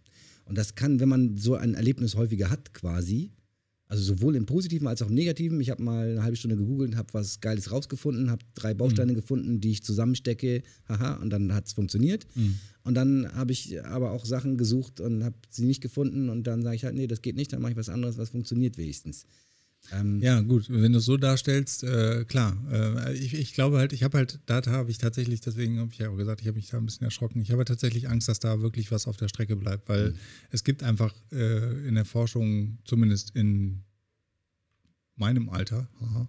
nein, also ich meine, es, es, es gibt sozusagen einfach Fragen, da wird man einfach über Jahre zum Experten, Mhm. vielleicht auch zum Idioten, zum Fachidioten, ne? aber ähm, das muss man sich halt erst einfach erstmal erarbeiten. Und wenn du sozusagen so auf dieser Internet-Recherche-Ebene, also sozusagen den schnellen Einstieg, den man heute ja wirklich viel leichter hat, aber wenn du da verbleibst, dann kommst du halt bei bestimmten Themen nicht mehr in die Tiefe. Und gerade bei der Wissenschaft, denke ich, ist es, das ist genau das, wovon die Wissenschaft lebt. Du hast dann Leute, die haben sich teilweise, ich sag jetzt mal, 10, 20 Jahre mit einem Thema beschäftigt oder vielleicht auch nur zwei oder drei, aber sind dann so tief drin, dass sie dann äh, ähm, in der Lage sind, äh, sozusagen das Goldkorn zu sehen, was du sonst halt nicht siehst. Und das, äh, da habe ich einfach ein bisschen, ja, also das ist, ist mehr eine Angst und ich kann es auch nicht äh, belegen oder prüfen. Und ich weiß auch zum Beispiel, du hast es ja gerade eben sehr gut gesagt, ich weiß nicht, ob es diese digitale, diese Verdummung wirklich gibt, aber es gibt immer mal wieder so ich glaube, es gibt auch an den an Schulen, also ich glaube, die Lehrer werden dir wahrscheinlich auch erzählen, dass die Kinder auch gar nicht mehr die Aufmerksamkeit so lange halten können, ne? wie sie es vielleicht früher konnten. Und äh, da weiß ich halt nicht, ist das jetzt, was bedeutet das? Ne? Das wäre jetzt sozusagen so die, die, ja. also die Frage ich, an der Stelle. Ich finde es tatsächlich auch schwierig, das so zu verallgemeinern. Ähm, ich kann mir da, ich weiß da zu wenig drüber, als mhm. dass ich da wirklich was drüber sagen könnte. Ähm, es, es kann natürlich auch, also es kann an verschiedensten Dingen liegen, ähm, kann daran liegen, weiß ich nicht, vielleicht kann daran liegen, dass die Kinder nicht mehr so autoritär erzogen werden wie früher und deswegen einfach nicht mehr, wenn der Lehrer sagt, stillsitzen, dann bleiben sie halt nicht mehr stillsitzen jetzt heutzutage. Früher haben sie es vielleicht gemacht, weil sie hatten Angst, dass sie mit der Rute eins auf die Finger kriegen. Nicht? Da war die Aufmerksamkeitsspanne dann gefühlt höher. Ähm, ja, gut, klar. Ne? Und ich will auch gar nicht jetzt die junge Generation da zu sehr, zu sehr bashen, weil ich glaube schon, da gibt es extrem viele, extrem fitte junge Leute, die uns ähm, ganz schön Feuer unterm Hintern machen, auch KI-mäßig. Auf jeden Fall. Ähm, ja. Und ich glaube, diese, ich weiß aber, was du meinst. Ne? Man hat so latent so ein bisschen das Gefühl, mh, dass, dass quasi die, die Leidensfähigkeit, vielleicht, ja. um es mal so auszudrücken, die man vielleicht zumindest bisher brauchte, ja. um Dinge zu erreichen, die scheinen so ein bisschen weniger stark ausgeprägt ja. zu sein in der jüngeren Generation, aber auch hier wiederum keine Verallgemeinerung. Ich, was ich eher so erlebe, ist auch bei den jungen Menschen, die bei uns so arbeiten, das sind extrem geile Menschen, Leute, Typen hätte ich beinahe gesagt, aber es sind auch äh, zum Glück auch ein, zwei äh, weibliche Mitarbeiterinnen. Typen. Typen, auch Typinnen. Ähm, nein, und die funktionieren aber tatsächlich, also ich glaube, die junge Generation von heute, die funktioniert halt, also eigentlich funktioniert jeder Mensch nur über intrinsische Motivation. Mhm. Wenn die sich für was interessieren und wenn die es cool finden, mhm. ne, dann hauen die rein und dann haben die auch diese, dieses Durchhaltevermögen und die Leidensfähigkeit und ähm, hauen sich eine Nacht oder das Wochenende um die Ohren, okay. ob, obwohl wir das überhaupt nicht angeordnet hätten oder so. Mhm. Aber die haben einfach das Gefühl, sie wollen das gerne und sie müssen mhm. das irgendwie und machen das und, mhm. und ziehen das durch und äh, bringen äh, ganz außergewöhnliche Ergebnisse mhm. hervor. Und ich glaube, ähm, als junger Mensch, war schon damals so, gefühlt bei mir vor, weiß ich nicht, 20 Jahren oder so, aber auch heute wahrscheinlich noch umso mehr, es ist einfach auch extrem schwierig, herauszufinden, was einen wirklich interessiert und was man gerne machen möchte, weil man kann ja eigentlich alles machen. Theoretisch mhm. steht dir alles offen. Du hast alle Online-Kurse, whatever. Du kannst mhm. heute dich, heute kann sein, dass jemand hört zu und sich überlegt sich, egal wie alt er auch ist übrigens, ich will jetzt KI machen. Mhm. Ja, und dann geht er los und macht einen Online-Kurs bei Coursera oder Udacity, kann ich auch empfehlen, oder ne, bei anderen Plattformen und fängt an, Programmieren zu lernen und KI zu programmieren und keine Ahnung, ey, und in zwei Jahren hat er seine eigene KI-Firma. Das kann man machen heutzutage. Ja. Du musst es nur wollen. Die Frage ja, ja. ist, willst du das wirklich? Ja. Welchen Preis bezahlst du dafür? Bist du bereit, das zu, zu gehen? Ja. Und, ähm, und, und deswegen, genau, deswegen, wenn wir jetzt über KI und Bildung sprechen, ist für mich so ein bisschen der Hauptaspekt dabei, wie können wir es schaffen, dass auf jeden Fall künst, einerseits künftige Generationen diese Fähigkeit haben, quasi einmal herauszufinden, was das Richtige für sie ist, mhm. dass das quasi ihnen vielleicht leichter fällt. Das, glaube ich, wird nie ganz leicht sein. Ich meine, früher mal war es vielleicht ganz leicht, da war dein Papa Bäcker, dann bist du Bäcker geworden halt. Ne? Da gab es keine Diskussion. Ähm, heutzutage liegt dir die Welt zu Füßen und du hast so viele Optionen, dass du nicht mehr weißt, was du machen sollst. Dann bist du mal eine Weile auf gar keinen Fall Bäcker geworden und dann hat sich das jetzt wieder ein bisschen Genau, so. Hat sich so ein bisschen ein, ja. eingependelt. Ähm, genau, das ist das eine bei den, bei den jungen Leuten, wie man mhm. dafür sorgen kann. Und wir haben so ein paar Ansätze ja besprochen, äh, quasi in, in, in, der Schule, also zumindest welche Ziele dort vielleicht erreicht werden müssen. Ich würde auch gern gleich noch einen Tick weiter drüber reden, vielleicht auch unter mehr äh, noch persönlichem äh, Hintergrund.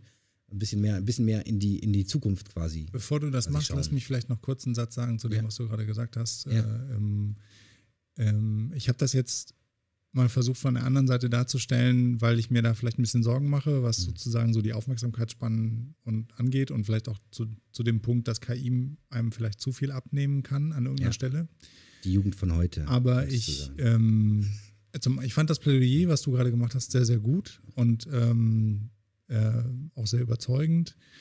Und mir ist vielleicht an der Stelle auch nochmal wichtig zu sagen, ist, dass äh, sozusagen das Spiel ist ja auch noch nicht zu Ende und ich weiß sozusagen auch selber nicht, wohin die Reise geht. Also sprich, ist das jetzt gut oder schlecht? Und wir haben vorhin, weiß nicht, vor einer Stunde oder so, ähm, mal darüber gesprochen, wird es die KI-Revolution geben? Ne? Wird es sozusagen das KI-Zeitalter geben? Und ich habe dann gesagt, okay, Prozesse verändern sich, Dinge verändern sich und wir wissen eigentlich noch nicht genau, in welche Richtung.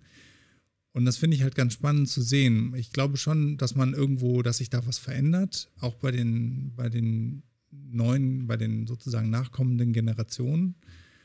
Und ähm, ich kann es sozusagen immer so von zwei Blickwinkeln sehen. Ich kann halt sagen, okay, das ist anders, als ich das noch gelernt habe. Da gibt es vielleicht weniger, weniger Durchhaltevermögen, weniger Leidensdruck, hast du jetzt gesagt. Leidensfähigkeit. Und, Leidensfähigkeit. Leidensdruck stimmt. wahrscheinlich. Leidensdruck äh, gibt es auch, ja, stimmt.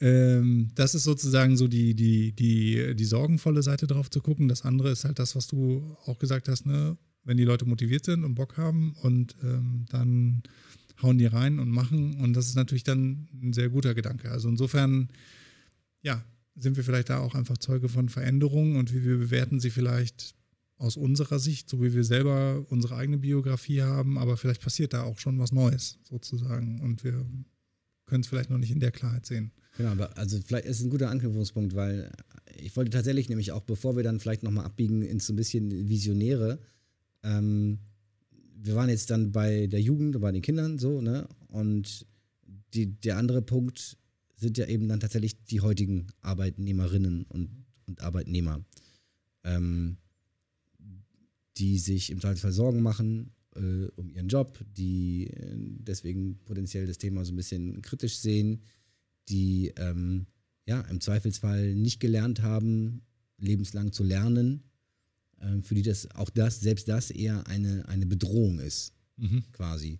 Und wir wollen ja auch nochmal, einen, äh, wir haben auf der Agenda noch einen separaten Podcast zum Thema Zukunft der Arbeit mit, mit KI, ähm, wo sich, aber es herrscht nicht nur Einigkeit, aber die meisten sind sich äh, schon einig, dass, also viele der Jobs, die wir heute haben, werden verschwinden oder große Anteile dieser Jobs werden verschwinden mhm. in, in, Zukunft. Und es besteht noch so ein bisschen Uneinigkeit darüber, inwiefern das aufgefangen werden wird oder werden kann durch neu entstehende äh, Jobs. Und dann wiederum, gleich das und dann wiederum, inwieweit dann aber diese neu entstehenden Jobs äh, passen zu den Leuten, die ihre Jobs verloren haben. Ja. Quasi. Ob das überhaupt machbar ist, die dann umzuschulen, dahin zu kriegen und, und so weiter. Und das, da reden wir über den Punkt halt äh, Bildung und KI wiederum. Ja, ähm, ich, also du, du, äh, du machst jetzt natürlich einen Riesenfass nochmal auf, so nach äh, ja. zu dieser späten Stunde. Ähm, ich habe ein bisschen Schwierigkeiten mit der Aussage, Jobs werden verschwinden, weil das wird sicherlich für Bereiche so sein. Mhm. Aber ich glaube schon auch, Jobs werden sich ganz stark verändern. Also vielleicht ist der mhm. Ähm, nicht dabei. Was weiß ich, der Tischler von morgen ist vielleicht nicht mehr der gleiche Tischler wie der heute. Und ne, also sozusagen, es werden auch nicht alle Jobs versch also verschwinden, aber sie werden sich verändern und sie werden eben lebenslanges Lernen äh, aller Wahrscheinlichkeit nach äh, erfordern, dass man viel dynamischer, ähm, ja, ähm, dass man sozusagen nicht einfach seine Ausbildung hat und dann ist man in seinem Beruf und dann bleibt man da drin und dann macht man das und wird da zum Experten. Das wird natürlich immer noch so sein, aber es wird eben dieses Lernen noch dazukommen. Und ich glaube, mm, was, also man muss dann an der Stelle weg von diesem Thema, ich muss jetzt lernen, sondern äh, es muss eigentlich von selbst passieren. Und wenn die Leute da Lust drauf haben, dann werden sie das auch tun. Aber ja, sie müssen daran gewöhnt also, ich, Ja, genau. Also die Leute, aber die Lust drauf haben, über die mache ich mir gar keine Sorgen.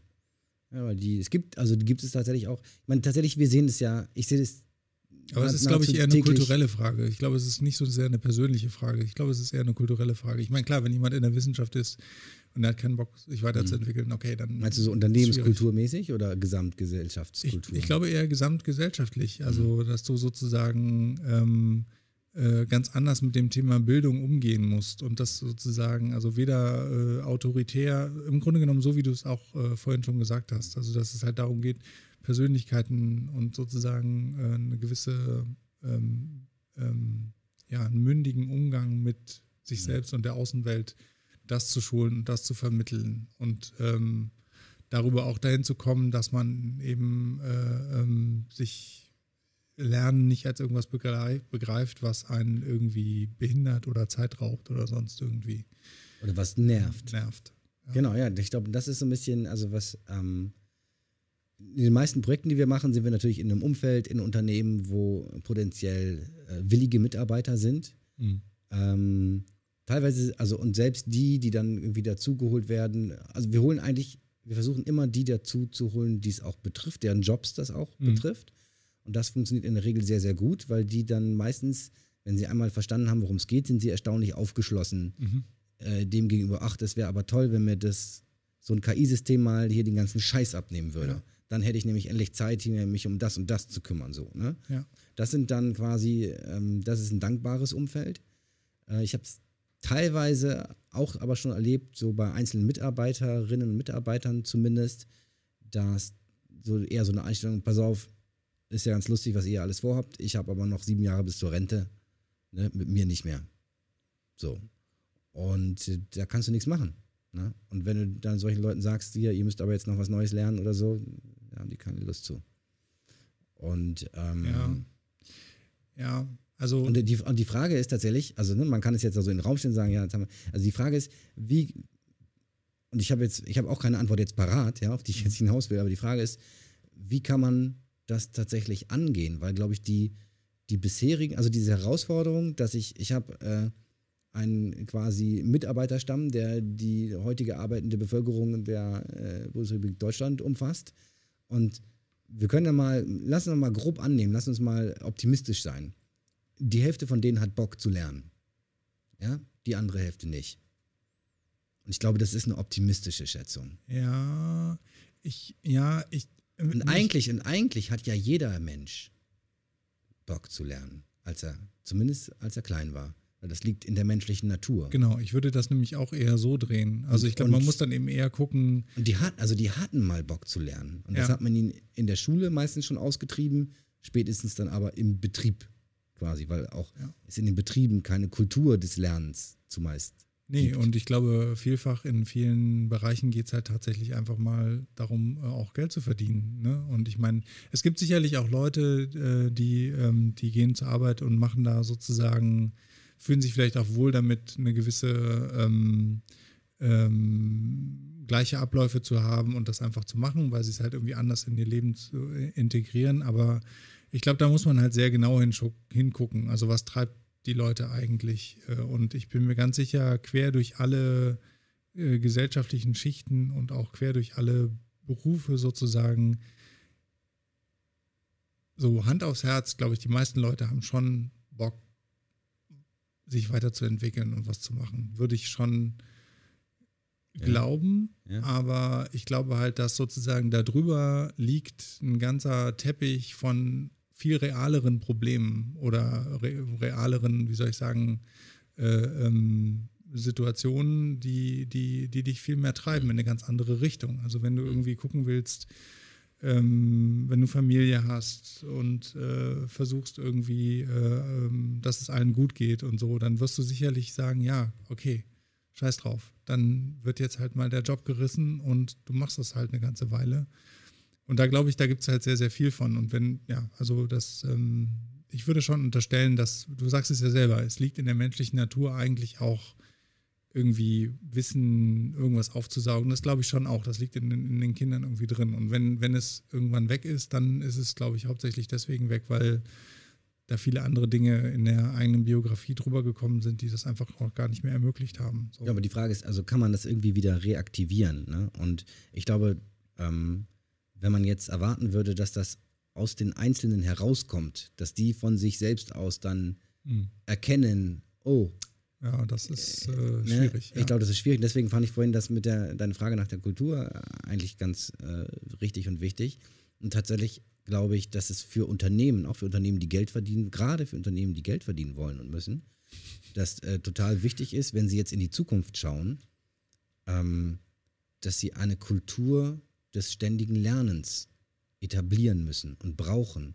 Und noch haben sie vielleicht sogar Also eigentlich ist es wahrscheinlich schon relativ spät dran, aber noch kann man, glaube ich, damit Dinge auffangen und auch erreichen, indem man quasi jetzt, und das geht gar nicht nur jetzt um KI grundsätzlich, also dass man den Leuten dann beibringt, äh, KI, äh, was ist KI und so weiter, mhm. sondern allgemein einfach nur eine, ähm, ein Umfeld zu schaffen, das allen Mitarbeiterinnen und Mitarbeitern, egal eigentlich, was die machen, ob die eine Maschine bedienen, am Band stehen oder ähm, keine Ahnung, egal was die machen, denen zu vermitteln, dass Lernen, dass wenn sie etwas anderes lernen und eigentlich auch fast egal, was das ist, dass das wertvoll für das Unternehmen ist. Und ich bin überzeugt davon, dass das wertvoll für das Unternehmen sein wird mhm. und auch relativ kurzfristig wahrscheinlich Früchte trägt, wenn man es schafft, quasi diese eigentlich neugierigen und lernwilligen Gehirne der Menschen, äh, die sie mal waren, zumindest einen Teil davon wieder zu reaktivieren. Ähm, und wer weiß, ja, und auch wenn jemand dann sagt, ja super, dann äh, lerne ich jetzt Spanisch oder so, weil wollte ich schon immer mal, fahre ich immer im Urlaub hin und hat überhaupt nichts mit meinem Job zu tun. Ne? Das bereichert genau. natürlich trotzdem. Wir haben jetzt, und wir haben in Deutschland ja eigentlich auch Instrumente dafür, gibt es sowas wie Bildungsurlaub und so. Und aber in den vielen Betrieben, allein schon, wenn du das Wort in den Mund nimmst, ne, dann wirst du gleich schief angeguckt. Ähm, ich glaube aber auch gar nicht, also zum Beispiel bei uns in modernen Firmen, bei vielen Startups und auch bei uns ist es so, dass wir sagen, wir wollen, ein, also wir, wir haben den Anspruch, dass jeder Mitarbeiter genügend Zeit hat für Weiterbildung und äh, Forschung quasi. Äh, Im Prinzip sollen das mindestens 20 Prozent der Arbeitszeit sein.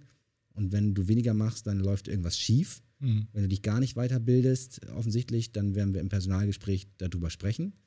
Äh, woran das liegt, ob du keine Lust hast oder ob wir dir zu wenig Zeit einräumen, ob wir dich zu wenig vor dem Alltagsgeschäft schützen, quasi. Mhm. Natürlich ist es manchmal so, manchmal nimmt das Alltagsgeschäft überhand. Äh, jetzt gerade zum Beispiel haben wir so eine Phase, wo wir einfach extrem ausgelastet sind und, und mhm. da ist äh, teilweise Forschung on, on the job quasi, also im Sinne von, wir machen, bauen halt Projekte, die die Leute auch herausfordern. Aber grundsätzlich lesen, legen wir da extrem viel äh, Wert drauf und ähm, ja, ich glaube, dass es für jedes Unternehmen quasi wichtig ist und ich halte es auch für eine der wenigen, wenn nicht die einzige Chance, ähm, ja, solche Leute, die im Prinzip aufgehört haben zu lernen, aus welchen Gründen auch immer, ähm, die wieder irgendwie mitzunehmen. Wenigstens mhm. ein Teil von denen.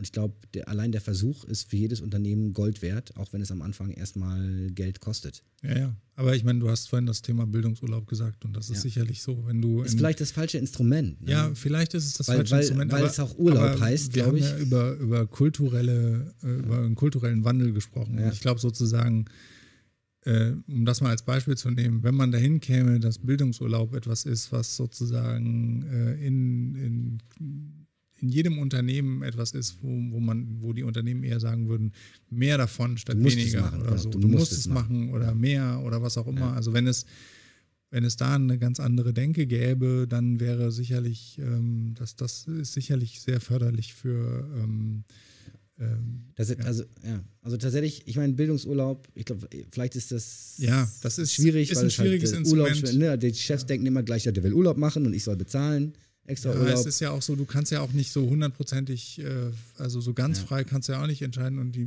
viele denken dann auch, ja, okay, mache ich jetzt einen VHS-Kurs in irgendwas oder so. Genau, also das ist halt sozusagen, es hat so ein bisschen. Ja. Also was, was wir zum Beispiel machen, ne, wir bieten den allen Mitarbeitern an, wenn ihr irgendwelche Online-Kurse machen wollt, ne, die, mhm. kosten, die guten Kurse kosten meistens Geld. Das ist so, die guten gibt es auch schlechte, die Geld kosten, aber die guten kosten eigentlich in der Regel fast immer Geld. Ähm, du, sagt uns, was ihr gerne machen wollt, wir bezahlen euch das und dann räumen wir irgendwie die Zeit dafür frei, dann machst du halt jeden Freitag da deinen Kurs oder so. Mhm. Ne? Kannst du machen. Aber wiederum da auch, wir verordnen das nicht in dem Sinne jetzt, äh, du machst jetzt Freitag nichts anderes, sondern das mhm. muss schon aus dem Interesse des Mitarbeiters oder der Mitarbeiterin kommen.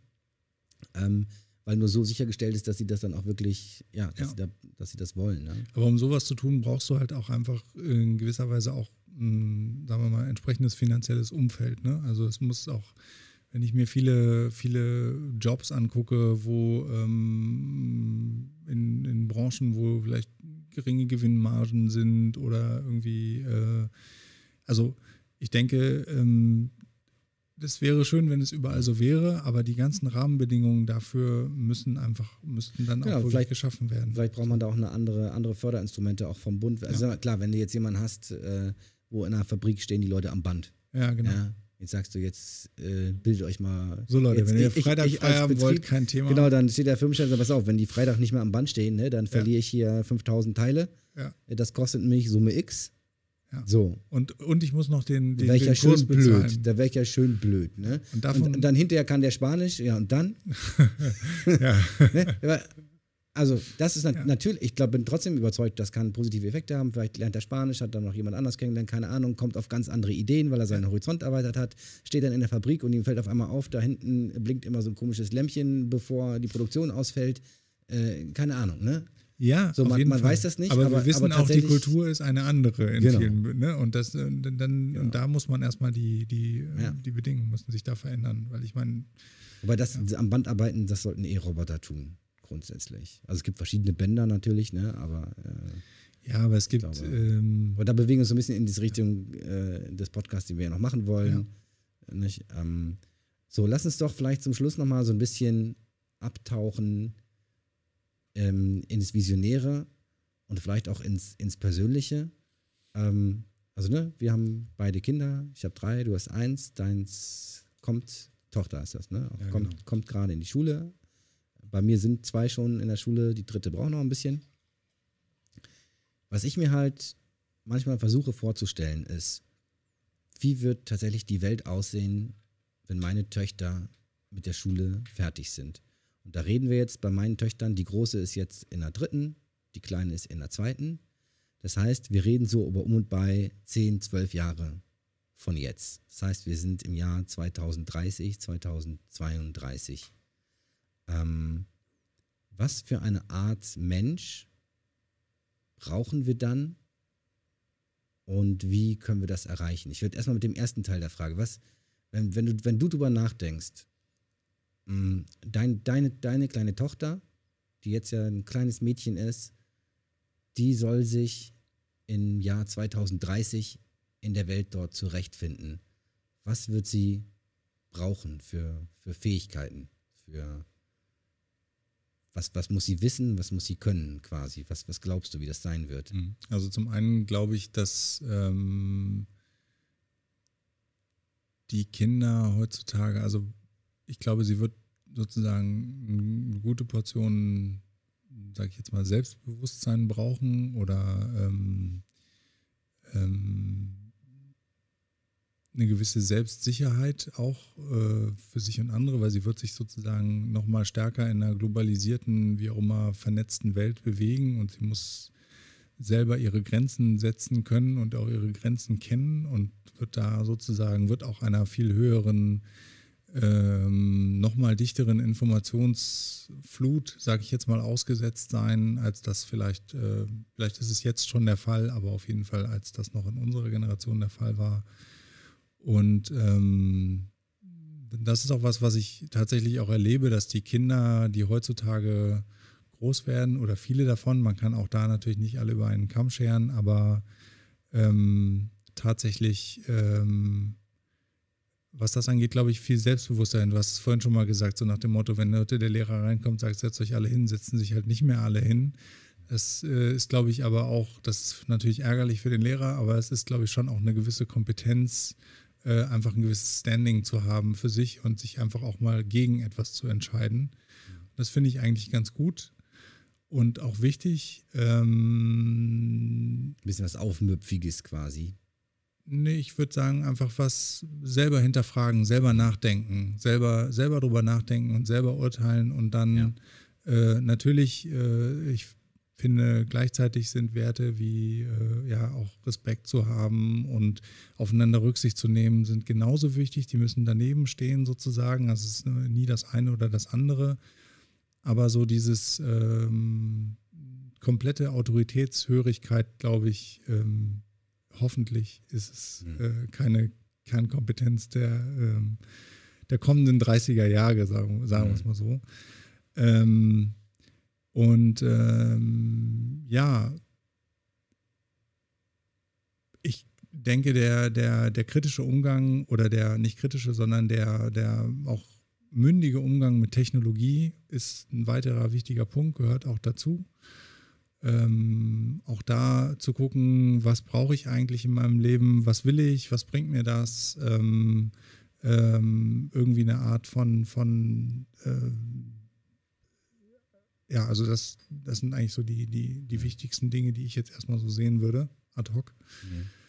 Ich finde es generell relativ schwer, mir die Welt äh, in 15 Jahren vorzustellen. Das hängt nicht nur natürlich am Thema künstliche Intelligenz, sondern es hängt auch daran, dass wir ja zurzeit, äh, ich, ich meine, ich bin in einer Generation groß geworden, wo wir eigentlich immer gedacht haben, okay, eigentlich wird immer alles, ich sage jetzt mal, besser, Europa mhm. wächst zusammen. Ähm, ne? Also man ist sozusagen mit dieser mit dieser Europablase äh, äh, ähm, groß geworden, von der man jetzt halt Angst haben muss, dass sie zerplatzt und dass man halt merkt, okay, da gibt es Bestrebungen, sich zu separieren. Ähm, so, und deswegen habe ich mehr und mehr das Gefühl, wir leben zurzeit, äh, wenn du mir jetzt äh, diese Frage stellst, habe ich halt zurzeit das Gefühl, wir leben mehr und mehr in so einer, in so einer, tatsächlich in so einer Blase, tragen so dieses Wertesystem vor uns her und versuchen das auch irgendwie zu leben. Aber wir wissen eigentlich, dass sobald wir die europäischen Grenzen verlassen, ganz schnell eigentlich ganz andere Dinge passieren. Äh, wir haben Flüchtlinge, die sozusagen an Europas Grenzen äh, zerschellen und ich, ähm, ja, wenn ich das weiterdenke, weiß ich ehrlich gesagt nicht so ganz, wohin es geht und ich versuche gerade meiner Tochter einfach ein ähm, sicheres Standing auf zwei Beinen beizubringen und äh, ein gutes über sich selbst nachdenken. Und das hat jetzt erstmal gar nicht so viel mit künstlicher Intelligenz zu tun. Ja, vielleicht schon. Also genau, ich glaube, dass es generell gut ist, ähm, Kindern das mitzugeben. Ich habe so ein bisschen, ich habe so ein bisschen die Befürchtung an dem, was ich aktuell so sehe, dass wir, dass quasi wir in 10 bis 20 Jahren ein ganz anderes Konzept von Vertrauen und Wahrheit haben oder brauchen werden. Mhm. Weil ähm, eben bisher dieses Vertrauen von, ich habe etwas gesehen, also hat es stattgefunden oder ich habe, es stand mhm. irgendwo, nicht? die Nachrichten haben es gebracht und deswegen stimmt das. Mhm. Ähm, oder ich habe es in Social Media gelesen. Das verwässert halt immer mehr und ähm, man wird immer weniger, also ich glaube, die, die Meinungsbildung jetzt im gesamtpolitischen System wird ähm, immer weniger zentral stattfinden, außer auf den großen Plattformen, sofern es sie dann noch äh, gibt oder nicht gibt, aber also wahrscheinlich dezentral, aber irgendwie organisiert und dann aber halt, ja, im Prinzip abhängig von einzelnen, ganz vielen einzelnen Personen, mhm. ähm, fast ein bisschen, ein bisschen anarchistisch, ähm, egal ob das jetzt positiv oder negativ konnotiert ist. Und ich glaube, dass eine ganz, ganz wichtige Fähigkeit sein wird, eben tatsächlich selber eine unabhängige Meinung zu haben und sich die, die Werkzeuge und Mittel anzueignen, diese Meinung ähm, weiterzuentwickeln auf einer möglichst vertrauenswürdigen äh, Basis quasi. Ja. Und ähm, das ist, glaube ich, ja, das wird extrem schwierig. Ich meine, man könnte so einfache Fragen stellen, wie werden die, werden sie einen Führerschein machen noch? Ne? Ich habe ich hab meinen Kindern jetzt immer gesagt, nee, ich glaube nicht, dass ihr noch einen Führerschein machen werdet, wenn ihr 18 seid, dann ne, in zehn Jahren. Ähm, vielleicht, ich habe meiner Tochter gesagt, ich hoffe, du machst auch noch mal deinen Führerschein. genau, und sie haben, aber die, die freuen sich gar nicht, die wollen gar nicht Auto fahren äh, und so weiter. Also ist aber, also ich würde es, ja, ich glaube, es ist so 50-50, keine Ahnung. Vielleicht äh, ist aber auch nicht wichtig. Selbstfahrend sein. Glaube, genau, das ist aber das nicht, das ist nicht, genau, das ist nicht, glaube ich, nicht die, die, die Kernfähigkeit. Und ähm, genau, ich glaube halt, dass es total wichtig ist, ähm, Technologie zu verstehen. Ähm, ja, das glaube ich auch. Grundlegend und quasi, je mehr man sich damit beschäftigt hat, desto besser wahrscheinlich, was aber nicht heißt, dass man sich nur damit beschäftigen sollte, ganz im Gegenteil, sondern gerade ähm, sich vielleicht auch eher mit humanistischen mhm. Werten und Dingen äh, zu beschäftigen. Keine Ahnung, äh, nicht. Also man, viele Leute glauben ja auch, dass zukünftig ähm, ein verstärkter Fokus auf soziale Berufe äh, kommt, quasi, weil die menschliche Interaktion zwischen Menschen eben sehr schwer zu ersetzen ist und das mhm. vielleicht auch nicht wünschenswert ist, dass sie ersetzt wird. Und ähm, ich glaube, gerade in so einer Welt, die da am Entstehen ist, gerade in der ähm, Kommunikation, Wahrheit und Vertrauen quasi ähm, auf eine sehr große Probe gestellt werden und man im Prinzip sich nie mehr sicher sein kann. Konnte man sich vielleicht in der Vergangenheit auch nicht, aber man hat sich gefühlt, so gefühlt, ja, wenn die Mhm. Tagesschau was gebracht hat, dann wusste man, aha, so, Ja, gut, so, das- so war das. ja. Ne? Ähm, unabhängig, ob es wirklich war, auch nicht immer so, ne? aber ähm, Ja.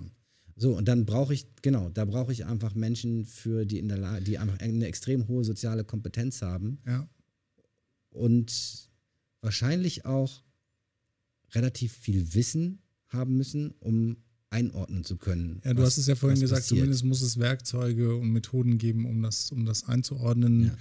Ähm, du hast jetzt gerade so ein bisschen das Thema Journalismus noch irgendwie ange, angekratzt und angerissen. Ich hoffe ja immer noch äh, sehr, dass, also ich finde, dass ähm, man sollte auf gar keinen Fall den Journalismus irgendwie über Bord werfen. Und Nee, durch, ähm, aber wir brauchen, glaube ich, eine neue Form von Journalismus. Der jetzige werbefinanzierte Journalismus, ja, die, die es, großen es, es ist halt so, dass das, man machen? Das äh, funktioniert sozusagen nicht, ne? dieses, dieses durchaus ähm, äh, Aufarbeiten, ähm, also das eine, dass auch Menschen oder Personen Wissen irgendwie aufbereiten und vielleicht sogar auch färben, wenn Mhm. sie es denn, ähm, ne, also es ist ja irgendwie auch heute völlig klar, wenn ich die Taz kaufe, kriege ich eine, anderes, eine andere Färbung der Wahrheit, äh, wie wenn ich die irgendwie, was weiß ich, FAZ oder so kaufe. Das sind einfach aber das ist ja auch, finde ich, gar nicht schlimm, sondern ich finde, dass äh, das ist in, insofern eine viel transparentere, ähm, was will ich denn? Will ich nur, wenn ich nur die Nachrichten wissen will, dann muss ich mir nur die, die, die Ticker durchlesen. So, dann, dann ähm, also ich glaube,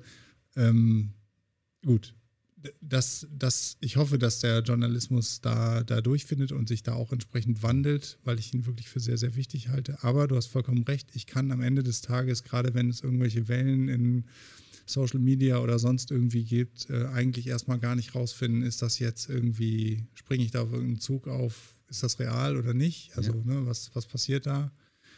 Ist das, da- ist das wirklich ein Ding mit Corona? Ne? Passiert Genau. da wirklich was oder nicht? Ich habe zum Beispiel in meinem Twitter-Feed, ähm, Twitter ist die einzige Plattform, die ich, die ich benutze, so äh, halt für meinen Job letzten Ja. Endes. Und da habe ich folge ich nur so AI-Leuten, um halt so up to date zu bleiben, was die neuesten Forschungssachen sind so und was da. Und dann war eine Zeit lang war halt nur noch Corona. Da war gar nichts mehr über AI drin. Ne? Ja. Nur noch Corona, Corona. Und jetzt ist wieder fast gar kein Corona mehr. Ja. Man könnte das Gefühl haben, es ist alles vorbei. Dabei gerade in den USA Ja, gut, dann kommt gerade die zweite, Welle, dann geht, dann die, geht nee, aber das wieder- ist ja schon da, aber also bei Ja. mir ist nur nach wie vor AI gerade. Ja. Und ähm, ich meine, ich- vielleicht habe ich es auch, ich versuche das meinen Kindern, man kann sich jetzt fragen, okay, was können wir denn jetzt tun als Eltern auch, ne? Also, Ähm, ja, du hast mich ja vorhin gefragt, äh, auch wo findet Bildung statt, ne, als wir vorher kurz gesprochen haben. Ich meine, da habe ich ja gesagt, äh, hauptsächlich noch zu Hause. Und das ist bei uns halt Aktuell tatsächlich zu so, Hause, dass, ja. dass wir ganz, ganz viel äh, unterstützen oder beziehungsweise unsere Tochter auch Bock drauf hat, ganz viele Dinge zu machen. Und dann kriegt, kann sie die halt machen. Und dann lesen wir Bücher ohne Ende und machen, also ich meine, die saugt alles auf und, und hat da Lust zu und ähm, Die wird sich so Ja. langweilen in der Schule. Ah. also ich denke zum Beispiel auch tatsächlich, ne, das hab ich, also das mit der Bildung ist eben auch so eine Sache, dass ich glaube zum Beispiel auch im Kindergarten, wo sie jetzt noch im Kindergarten ist, hat sie wahnsinnig viel gelernt über, wie muss ich mich mit anderen, wie auch immer, auseinandersetzen, was passiert, wenn mir Ungerechtes widerfährt und, und, und. Und ich glaube sozusagen, das geht ja in der Schule noch weiter oder wird wahrscheinlich noch äh, deutlich schlimmer werden. Also ich glaube, und wenn ich mich daran erinnere, was ich in der Schule gelernt habe, dann sind es viele Dinge und sicher ist da auch viel Wissen dabei, aber ähm, Persönlichkeitsentwicklung ist wirklich, glaube ich, ein Riesenthema. Ist einfach wichtig und das lernst du dann nicht so gut zu Hause. Ich hab, also genau, ich glaube, was ich bisher über Erziehung gelernt habe, ist, ist, du kannst deine Kinder nicht erziehen. Du, das Einzige, was du tun kannst, ist ihnen vorzuleben. Was du gerne, was, was du für richtig hältst. Und Das und, ist für einen selber und anzubieten. Und Genau, anzubieten. eher anzubieten, aber Genau. tatsächlich auch einfach vorzuleben. Weil die, deine Kinder beobachten dich die ganze Zeit, die gucken ganz genau hin, was, was du machst, wie du es machst, wie du mit anderen Menschen umgehst, Ja. ähm, wie du mit Problemen umgehst. Und ähm, ja, das ist, äh, glaube ich, das Wichtigste, dass man halt dann selber entsprechend sich auch dessen bewusst ist, sich äh, dann auch mal zusammenreißt, sich nicht hängen lässt, keine Ahnung, und den Kindern aber auch proaktiv Dinge erklärt. Vielleicht habe ich hier und da auch schon übertrieben. Meine, eine, meine mittlere Tochter sagte neulich, sie will gar nicht ins Internet, da sind nur Idioten. ähm, aber, also andererseits hat sie neulich auch dann irgendwo gesagt, also sie gehen jetzt tatsächlich, meine Kinder hospitieren jetzt an einer neuen Schule äh, nach den Sommerferien. ähm, an der Prinz-Höfte-Schule ähm, hier in, in Bassum. Das gucken wir uns mal an, mhm. ob das äh, für uns passt oder nicht. Da geht es extrem um Persönlichkeitsentwicklung und Entfaltung und so weiter. Ähm, äh, mal sehen, wie sich dann, wie das in der Praxis tatsächlich ist. Das Konzept macht aber einen sehr, sehr guten Eindruck. Und dann fragte aber nämlich meine Tochter, haben wir denn da auch äh, Computer? Ähm, weil sonst können wir ja gar nicht bei Google Sachen nachgucken. so. nicht? Also das haben, das haben sie schon verstanden, dass äh, das Konzept grundsätzlich, Mama und Papa, wenn sie irgendwas wissen wollen, dann gucken sie halt im Internet nach. Aber sie haben auch verstanden, man muss viele Dinge kritisch äh, hinterfragen. Und es gibt auch viele Idioten im Internet. Ja. Und ähm, ja, die auszusortieren wird, glaube ich, nicht, nicht einfacher werden in Zukunft.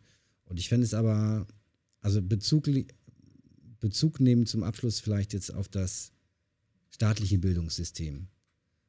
Muss ich ganz ehrlich sagen, habe ich wenig Hoffnung. Ich weiß, du bist noch ganz guter Dinge. Ich will dir auch nicht die Laune verderben quasi. Ich hoffe auch, dass deine Tochter eine ganz tolle Lehrerin bekommt. Und ich sage Lehrerin, weil es gibt fast keine Lehrer. Sie bekommt einen Lehrer. Echt? Mhm. Das ist cool. Und der ist auch äh, ziemlich cool. Das also ist cool. Ich, das ist eine ähm, Riesenausnahme. Ich glaube, an, an der Schule von meinen Kindern gibt es einen Lehrer. Also ich kann ja vielleicht mal ganz kurz, äh, ähm, ich werde weiter berichten, ja. ähm, wenn wir das hier durchhalten. Äh, ja, aber das ist ja auch. Äh, ich, ich will nur mal ganz kurz sagen, ne, ich, ähm, tatsächlich ist das mit der, mit der Schule und der Bildung echt so eine Sache. Ich hatte, ähm, ich will an der Stelle mal zumindest mal ganz kurz eine Lanze für Bremen brechen. Ich kann keine Lanze für ein ganzes Bundesland brechen, aber ich will zumindest mal ähm, an der Stelle sagen, dass ich mich halt auch selber ein bisschen habe verunsichern lassen durch, ähm, ja, durch, sagen wir mal, ähm, das, was ich auch so in den negative Medien. Presse. Durch negative Presse, genau. Und so weiter. Ne? Und so fort. Und dann bin ich mit einem mulmigen Gefühl, als dann die ersten Vorgespräche zum Thema Grundschule waren und so an die Schule gekommen oder an Schulen gegangen. Und ich habe durchweg, wirklich durchweg engagierte, nette, empathische, auch mit einem Bild und einem Konzept äh, im, im Kopf Menschen getroffen. Ähm, das mag sicherlich nicht überall so sein, das ist niemals überall so. Also ich meine, das äh, ist in ganz Deutschland äh, sicherlich unterschiedlich. Ich will nur damit sagen, da war ich schon mal sehr beruhigt und jetzt ähm, geht es dann im, im, September auf die Schule und ähm, eigentlich bin ich total guter Dinge. Ich sehe da, ich sehe da engagierte Leute, die, äh, wie gesagt, die auch, die auch was wollen und die auch ein Bild im Kopf haben und die wahnsinnig viel, glaube ich, mit den Kindern das machen. Das ist cool. Ja, also das ist, wie gesagt, ich will das auch auf gar keinen Fall alle. Insofern habe ich noch Hoffnung. Ja, ich, nee, ich, Hoffnung. ich, will das auch auf gar keinen Fall alle über einen Kamm stellen. Wie gesagt, ja. ich habe es, glaube ich, mehrfach heute schon gesagt, es gibt ganz hervorragende Lehrer, es gibt auch tatsächlich sogar ganze tolle Schulen gibt auch hier in Bremen zum Beispiel die, die Kinderschule, die geht von 1 bis 4 nur. Mhm. Die hat gerade diverse Preise gewonnen. Das ist auch so ein bisschen so ein äh, freiheitlicheres Kon Konzept. Und ähm, genau, also das gibt es. Was ich nur sehe, ist, also das Bildungssystem, unser staatliches Bildungssystem ist sehr resilient gegen Veränderungen. Das hat auch Vorteile, mhm. absolut. Ne? Auch wenn man, ich glaube, man hat sich ja damals auch äh, äh, gerade nach, nach, nach dem Krieg äh, bewusst für ein föderales mhm. Bildungssystem mhm. entschieden, um halt jeglicher Gleichschaltung mhm. äh, ähm, von vornherein quasi entgegenzuwirken. Ja. Und das ist, glaube ich, auch durchaus gut so. Ich glaube, nicht in allen Aspekten ist der Föderalismus da hilfreich. Wahrscheinlich nicht. Ja. Ähm, ja. Und ich glaube, da muss man dringend drüber nachdenken, ähm, wie man quasi diese Resilienz gegen Gleichschaltung und ähnliche Dinge erhalten kann ähm, ja, aber dennoch aber die Vorteilung, äh, die Vorteile von äh, mehr zentraler organisierten Schulsystemen, sei es jetzt was die Prüf Abi-Prüfung oder so weiter, aber auch Lehrmaterialien und, und, äh, und ja, ja, Dinge und auch in der Digitalisierung quasi Absolut. halt. Absolut. An, ich glaube kann. auch, dass an der Stelle das föderale System nicht, nicht hilft und dass es sozusagen eigentlich aus meiner Sicht äh, wirklich kompletter Schwachsinn ist, dass wenn man hier 20 Kilometer in eine Richtung fährt, dann äh, verdient man, findet man als Lehrer andere Bedingungen vor, als wenn man, ja. ne, also das ist einfach. Äh, genau, andere Bedingungen, andere Lehrmaterialien, genau. andere, ähm, und je, jede Schule kämpft im Prinzip für sich alleine ja. so ein bisschen. Und das, glaube ich, kann auch nicht so ganz im Sinne des, des Erfinders sein.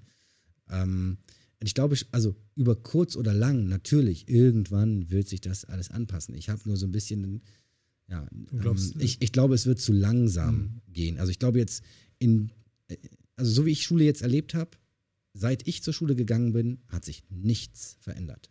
Gar nichts. In bestimmten Aspekten ist das vielleicht ganz gut so, mhm. aber in vielen anderen Aspekten ist es eine Katastrophe, mhm. Vollkatastrophe. Und ähm, ich glaube, dass das genau so auch weitergehen wird. Manche Dinge werden sich schleppen so ein bisschen ändern und dann machen sie jetzt eben auf Tablets und äh, manche haben auch ein Smartboard. Ja.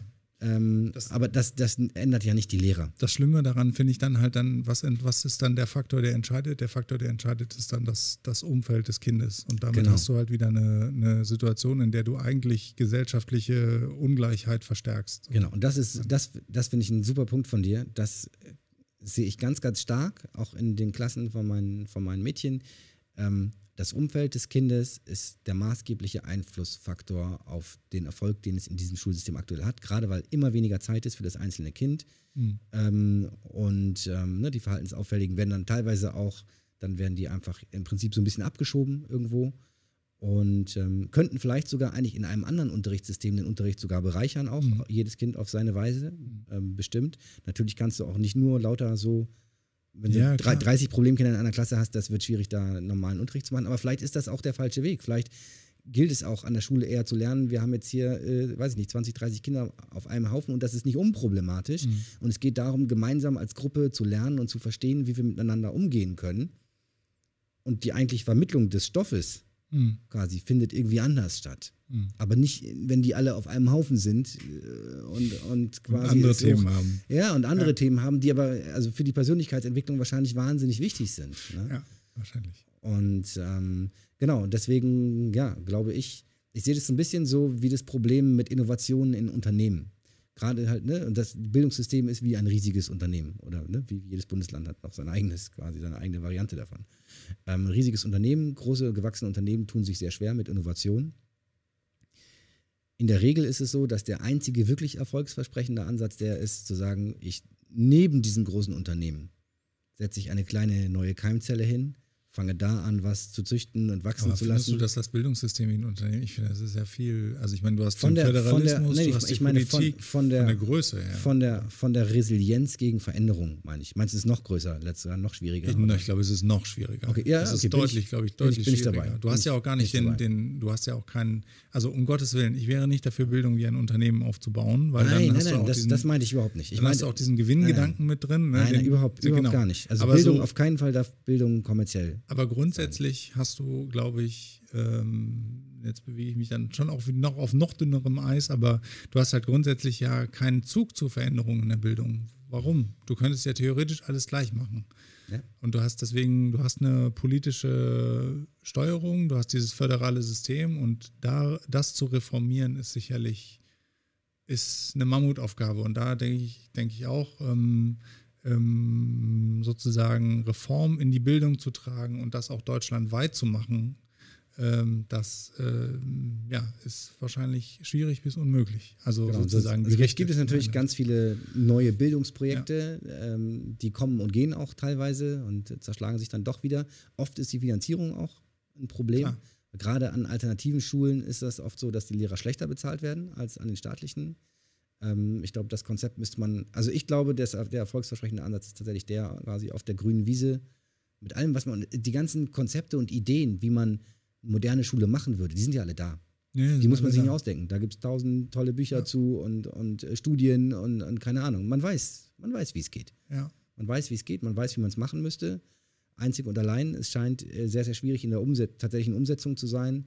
Einerseits wahrscheinlich dann die Leute dafür zu finden, das Geld vor allen Dingen aber dafür zu haben. Und zwar, ich glaube, wenn man das richtig machen will, dann braucht man halt sehr viel Geld tatsächlich, gerade am Anfang. Ja? Äh, Und dann kostet das hinterher doppelt so viel wie eine normale Schule. Und das kannst du gar nicht finanzieren über Schulgeld und, und äh, die Beihilfen, die du da vom, vom, vom Staat bekommst, hinterher, wenn du anerkannt wirst. Und du willst ja eigentlich, dass dort dann eben nicht die Lehrer weniger verdienen, sondern die sollen äh, deutlich mehr verdienen als normaler Lehrer, weil da sollen die Besten dann hin. Und sodass du dann quasi da ein, ein, ähm, ein, eine Keimzelle schaffen kannst, wo, wo quasi dann das Bildungssystem äh, sehen kann. Und wahrscheinlich werden das mehrere Keim, viele Keimzellen sein. Nicht? Und manche gehen wieder ein. Dann kannst du auch sagen, jetzt experimentiert ihr auf dem Rücken der Kinder. Ne? Äh, das ist ja schrecklich. Sollen wir sie stattdessen dann lieber weiter in die staatliche Schule schicken? Ich weiß es nicht. Kommt, also ich glaube, ne, das muss natürlich auch in gewissen Rahmen alles, alles stattfinden. Ja, aber ich glaube, dass tatsächlich die, die, äh, die größte Hoffnung, die ich da habe, ist, dass quasi alternative Schulsysteme wachsen, sich schneller weiterentwickeln vielleicht als die staatlichen. Aber wie willst du, okay? und dann, dann dadurch quasi einen Innovationsdruck Ja, ausüben, weil man merkt, ähm, dass immer mehr Schüler abwandern quasi. Und ähm, weil man aber auch sehen kann dann in der Praxis, welche Dinge tatsächlich vielleicht gut funktionieren. Mhm. Ähm, und das dann vielleicht so ein bisschen die Innovation beschleunigt. Also Das ist ich, eine latente ich, Hoffnung. ähm, Und ich trag, versuche so ein bisschen, trage meinen Teil dazu bei, vielleicht indem ich. Äh, ich habe es versucht, an der, an der Schule, wo meine Kinder jetzt waren, mich zu engagieren. Vielleicht, wenn ich Glück gehabt hätte, ich wäre an einer Schule gelandet, wo das Kollegium äh, Ja. aus motivierteren äh, Leuten besteht. die haben übrigens schon dazu eingeladen. Also nicht zu KI, sondern die haben gesagt, ihr Eltern, Macht mit. macht euch Ja, das muss auch, glaube ich, so sein. Die. Eltern müssen und- mitmachen. Genau. Und wenn ich weiß, an der normalen Schule, das, das- das, wirst du, Entschuldigung, aber das wirst du noch erleben, ne? Elternsprechtag. Also die einzige Option eigentlich, wo du mal mit dem Lehrer über dein Kind sprechen kannst. Einmal pro Halbjahr 15 Minuten. Ja. Was? Ähm, ist an der Schule auch ein bisschen anders. Aber ist Ja. auch egal. Es ist, ich ähm, denke, was ich halt kritisch sehe an dem, an dem Konzept, was du gerade sozusagen da umschrieben hast, ist, dass du das aber nicht schaffen wirst, äh, auszurollen, so dass es ähm, für, sag ich mal, du, du wirst damit halt wieder einen Großteil der, der Bevölkerung ähm, sozusagen davon abspalten. Also viele werden keinen Zugang haben zu dieser. Genau, das, das ist tatsächlich die größte Art Herausforderung. Das ist die. Herausforderung, weil während sich das entwickelt, wird das wahrscheinlich maßgeblich auch irgendwo Geld kosten. Genau. Und das, ich meine, das, das ist ja es, genau es der, sei denn, die du Idee. hast, du hast eine Finanzierung, die das eben. Das ist ja genau die Idee Ich- eigentlich der, der, sage ich mal, staatlich organisierten Bildung, dass du ja eigentlich, das, und das halte ich wirklich für, eigentlich würde ich das an erste Stelle stellen, deswegen würde ich gerne dein Konzept nehmen und das in die staatliche Bildung packen. Ja.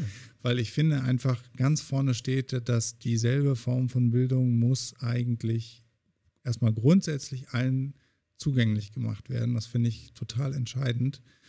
Und äh, natürlich ähm, muss man dann gucken, je nach Begabtheit oder wie auch immer, äh, können dann auch Kinder unterschiedlich gefördert werden oder unterschiedlich in unterschiedliche Schulen äh, vielleicht auch gehen. Aber grundsätzlich finde ich, der Zugang muss erstmal allen gewährt werden. Und das finde ich halt an dem Absolut. Konzept schwierig. Ich glaube, letztlich wäre ich auch pessimistisch, dass sich das staatliche Bildungssystem dann davon beeindrucken lässt. Aber Ja, also da, da bin ich auch, deswegen bin ich ja grundsätzlich nicht ganz so hoffnungsfroh, was Ja. äh, die Innovation im staatlichen Bildungssystem angeht, aber also es lässt sich wahrscheinlich dann nur hinterher politisch irgendwo beeindrucken, wenn quasi über frustrierte Eltern immer mehr politischer Druck quasi ja, entsteht. glaube ich, politischer Druck und entstehen. dann von ja. oben das wieder runtertrippelt. Man sagt, na gut, dann könnte man vielleicht mal dies und das aus. Ich bin da voll bei dir, das sollte, das muss kostenlos sein. Mhm.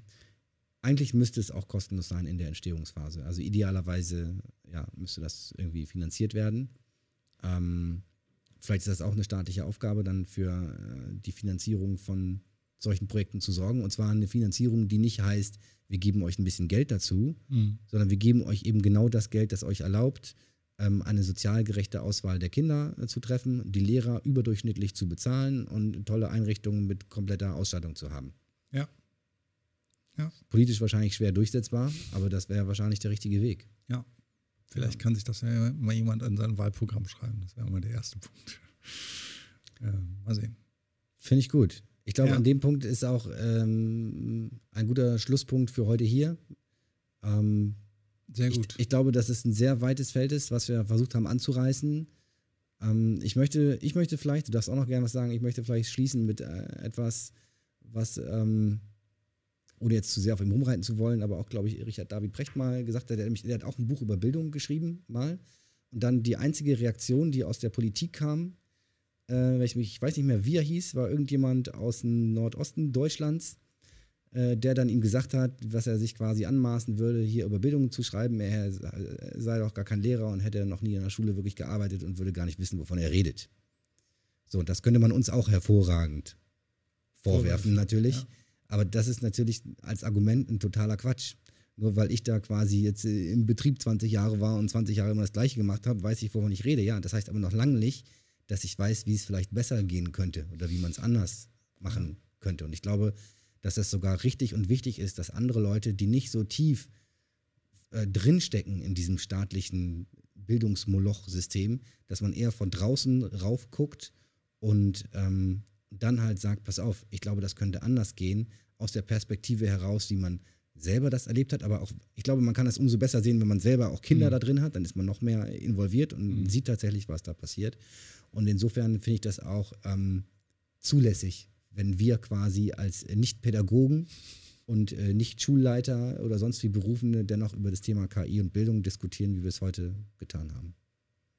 Ja, sehr gut. Finde ich auch. Und ich finde auch tatsächlich, dass, ähm, also ich bin mir ganz sicher, es gibt viele Dinge, die wir nicht sehen und die wir nicht sehen können. Aber ich glaube, auf der anderen Seite ist äh, Bildung von morgen nicht nur in künstlicher Intelligenz, sondern aber generell auch äh, wichtig, dass sie sich äußeren Einflüssen nicht verschließt, weil wir sozusagen auch, wir haben es in der künstlichen Intelligenz, in dem Feld sehen wir, dass die Entwicklung rapide ist, dynamisch, äh, vor zehn Jahren noch ganz anders war.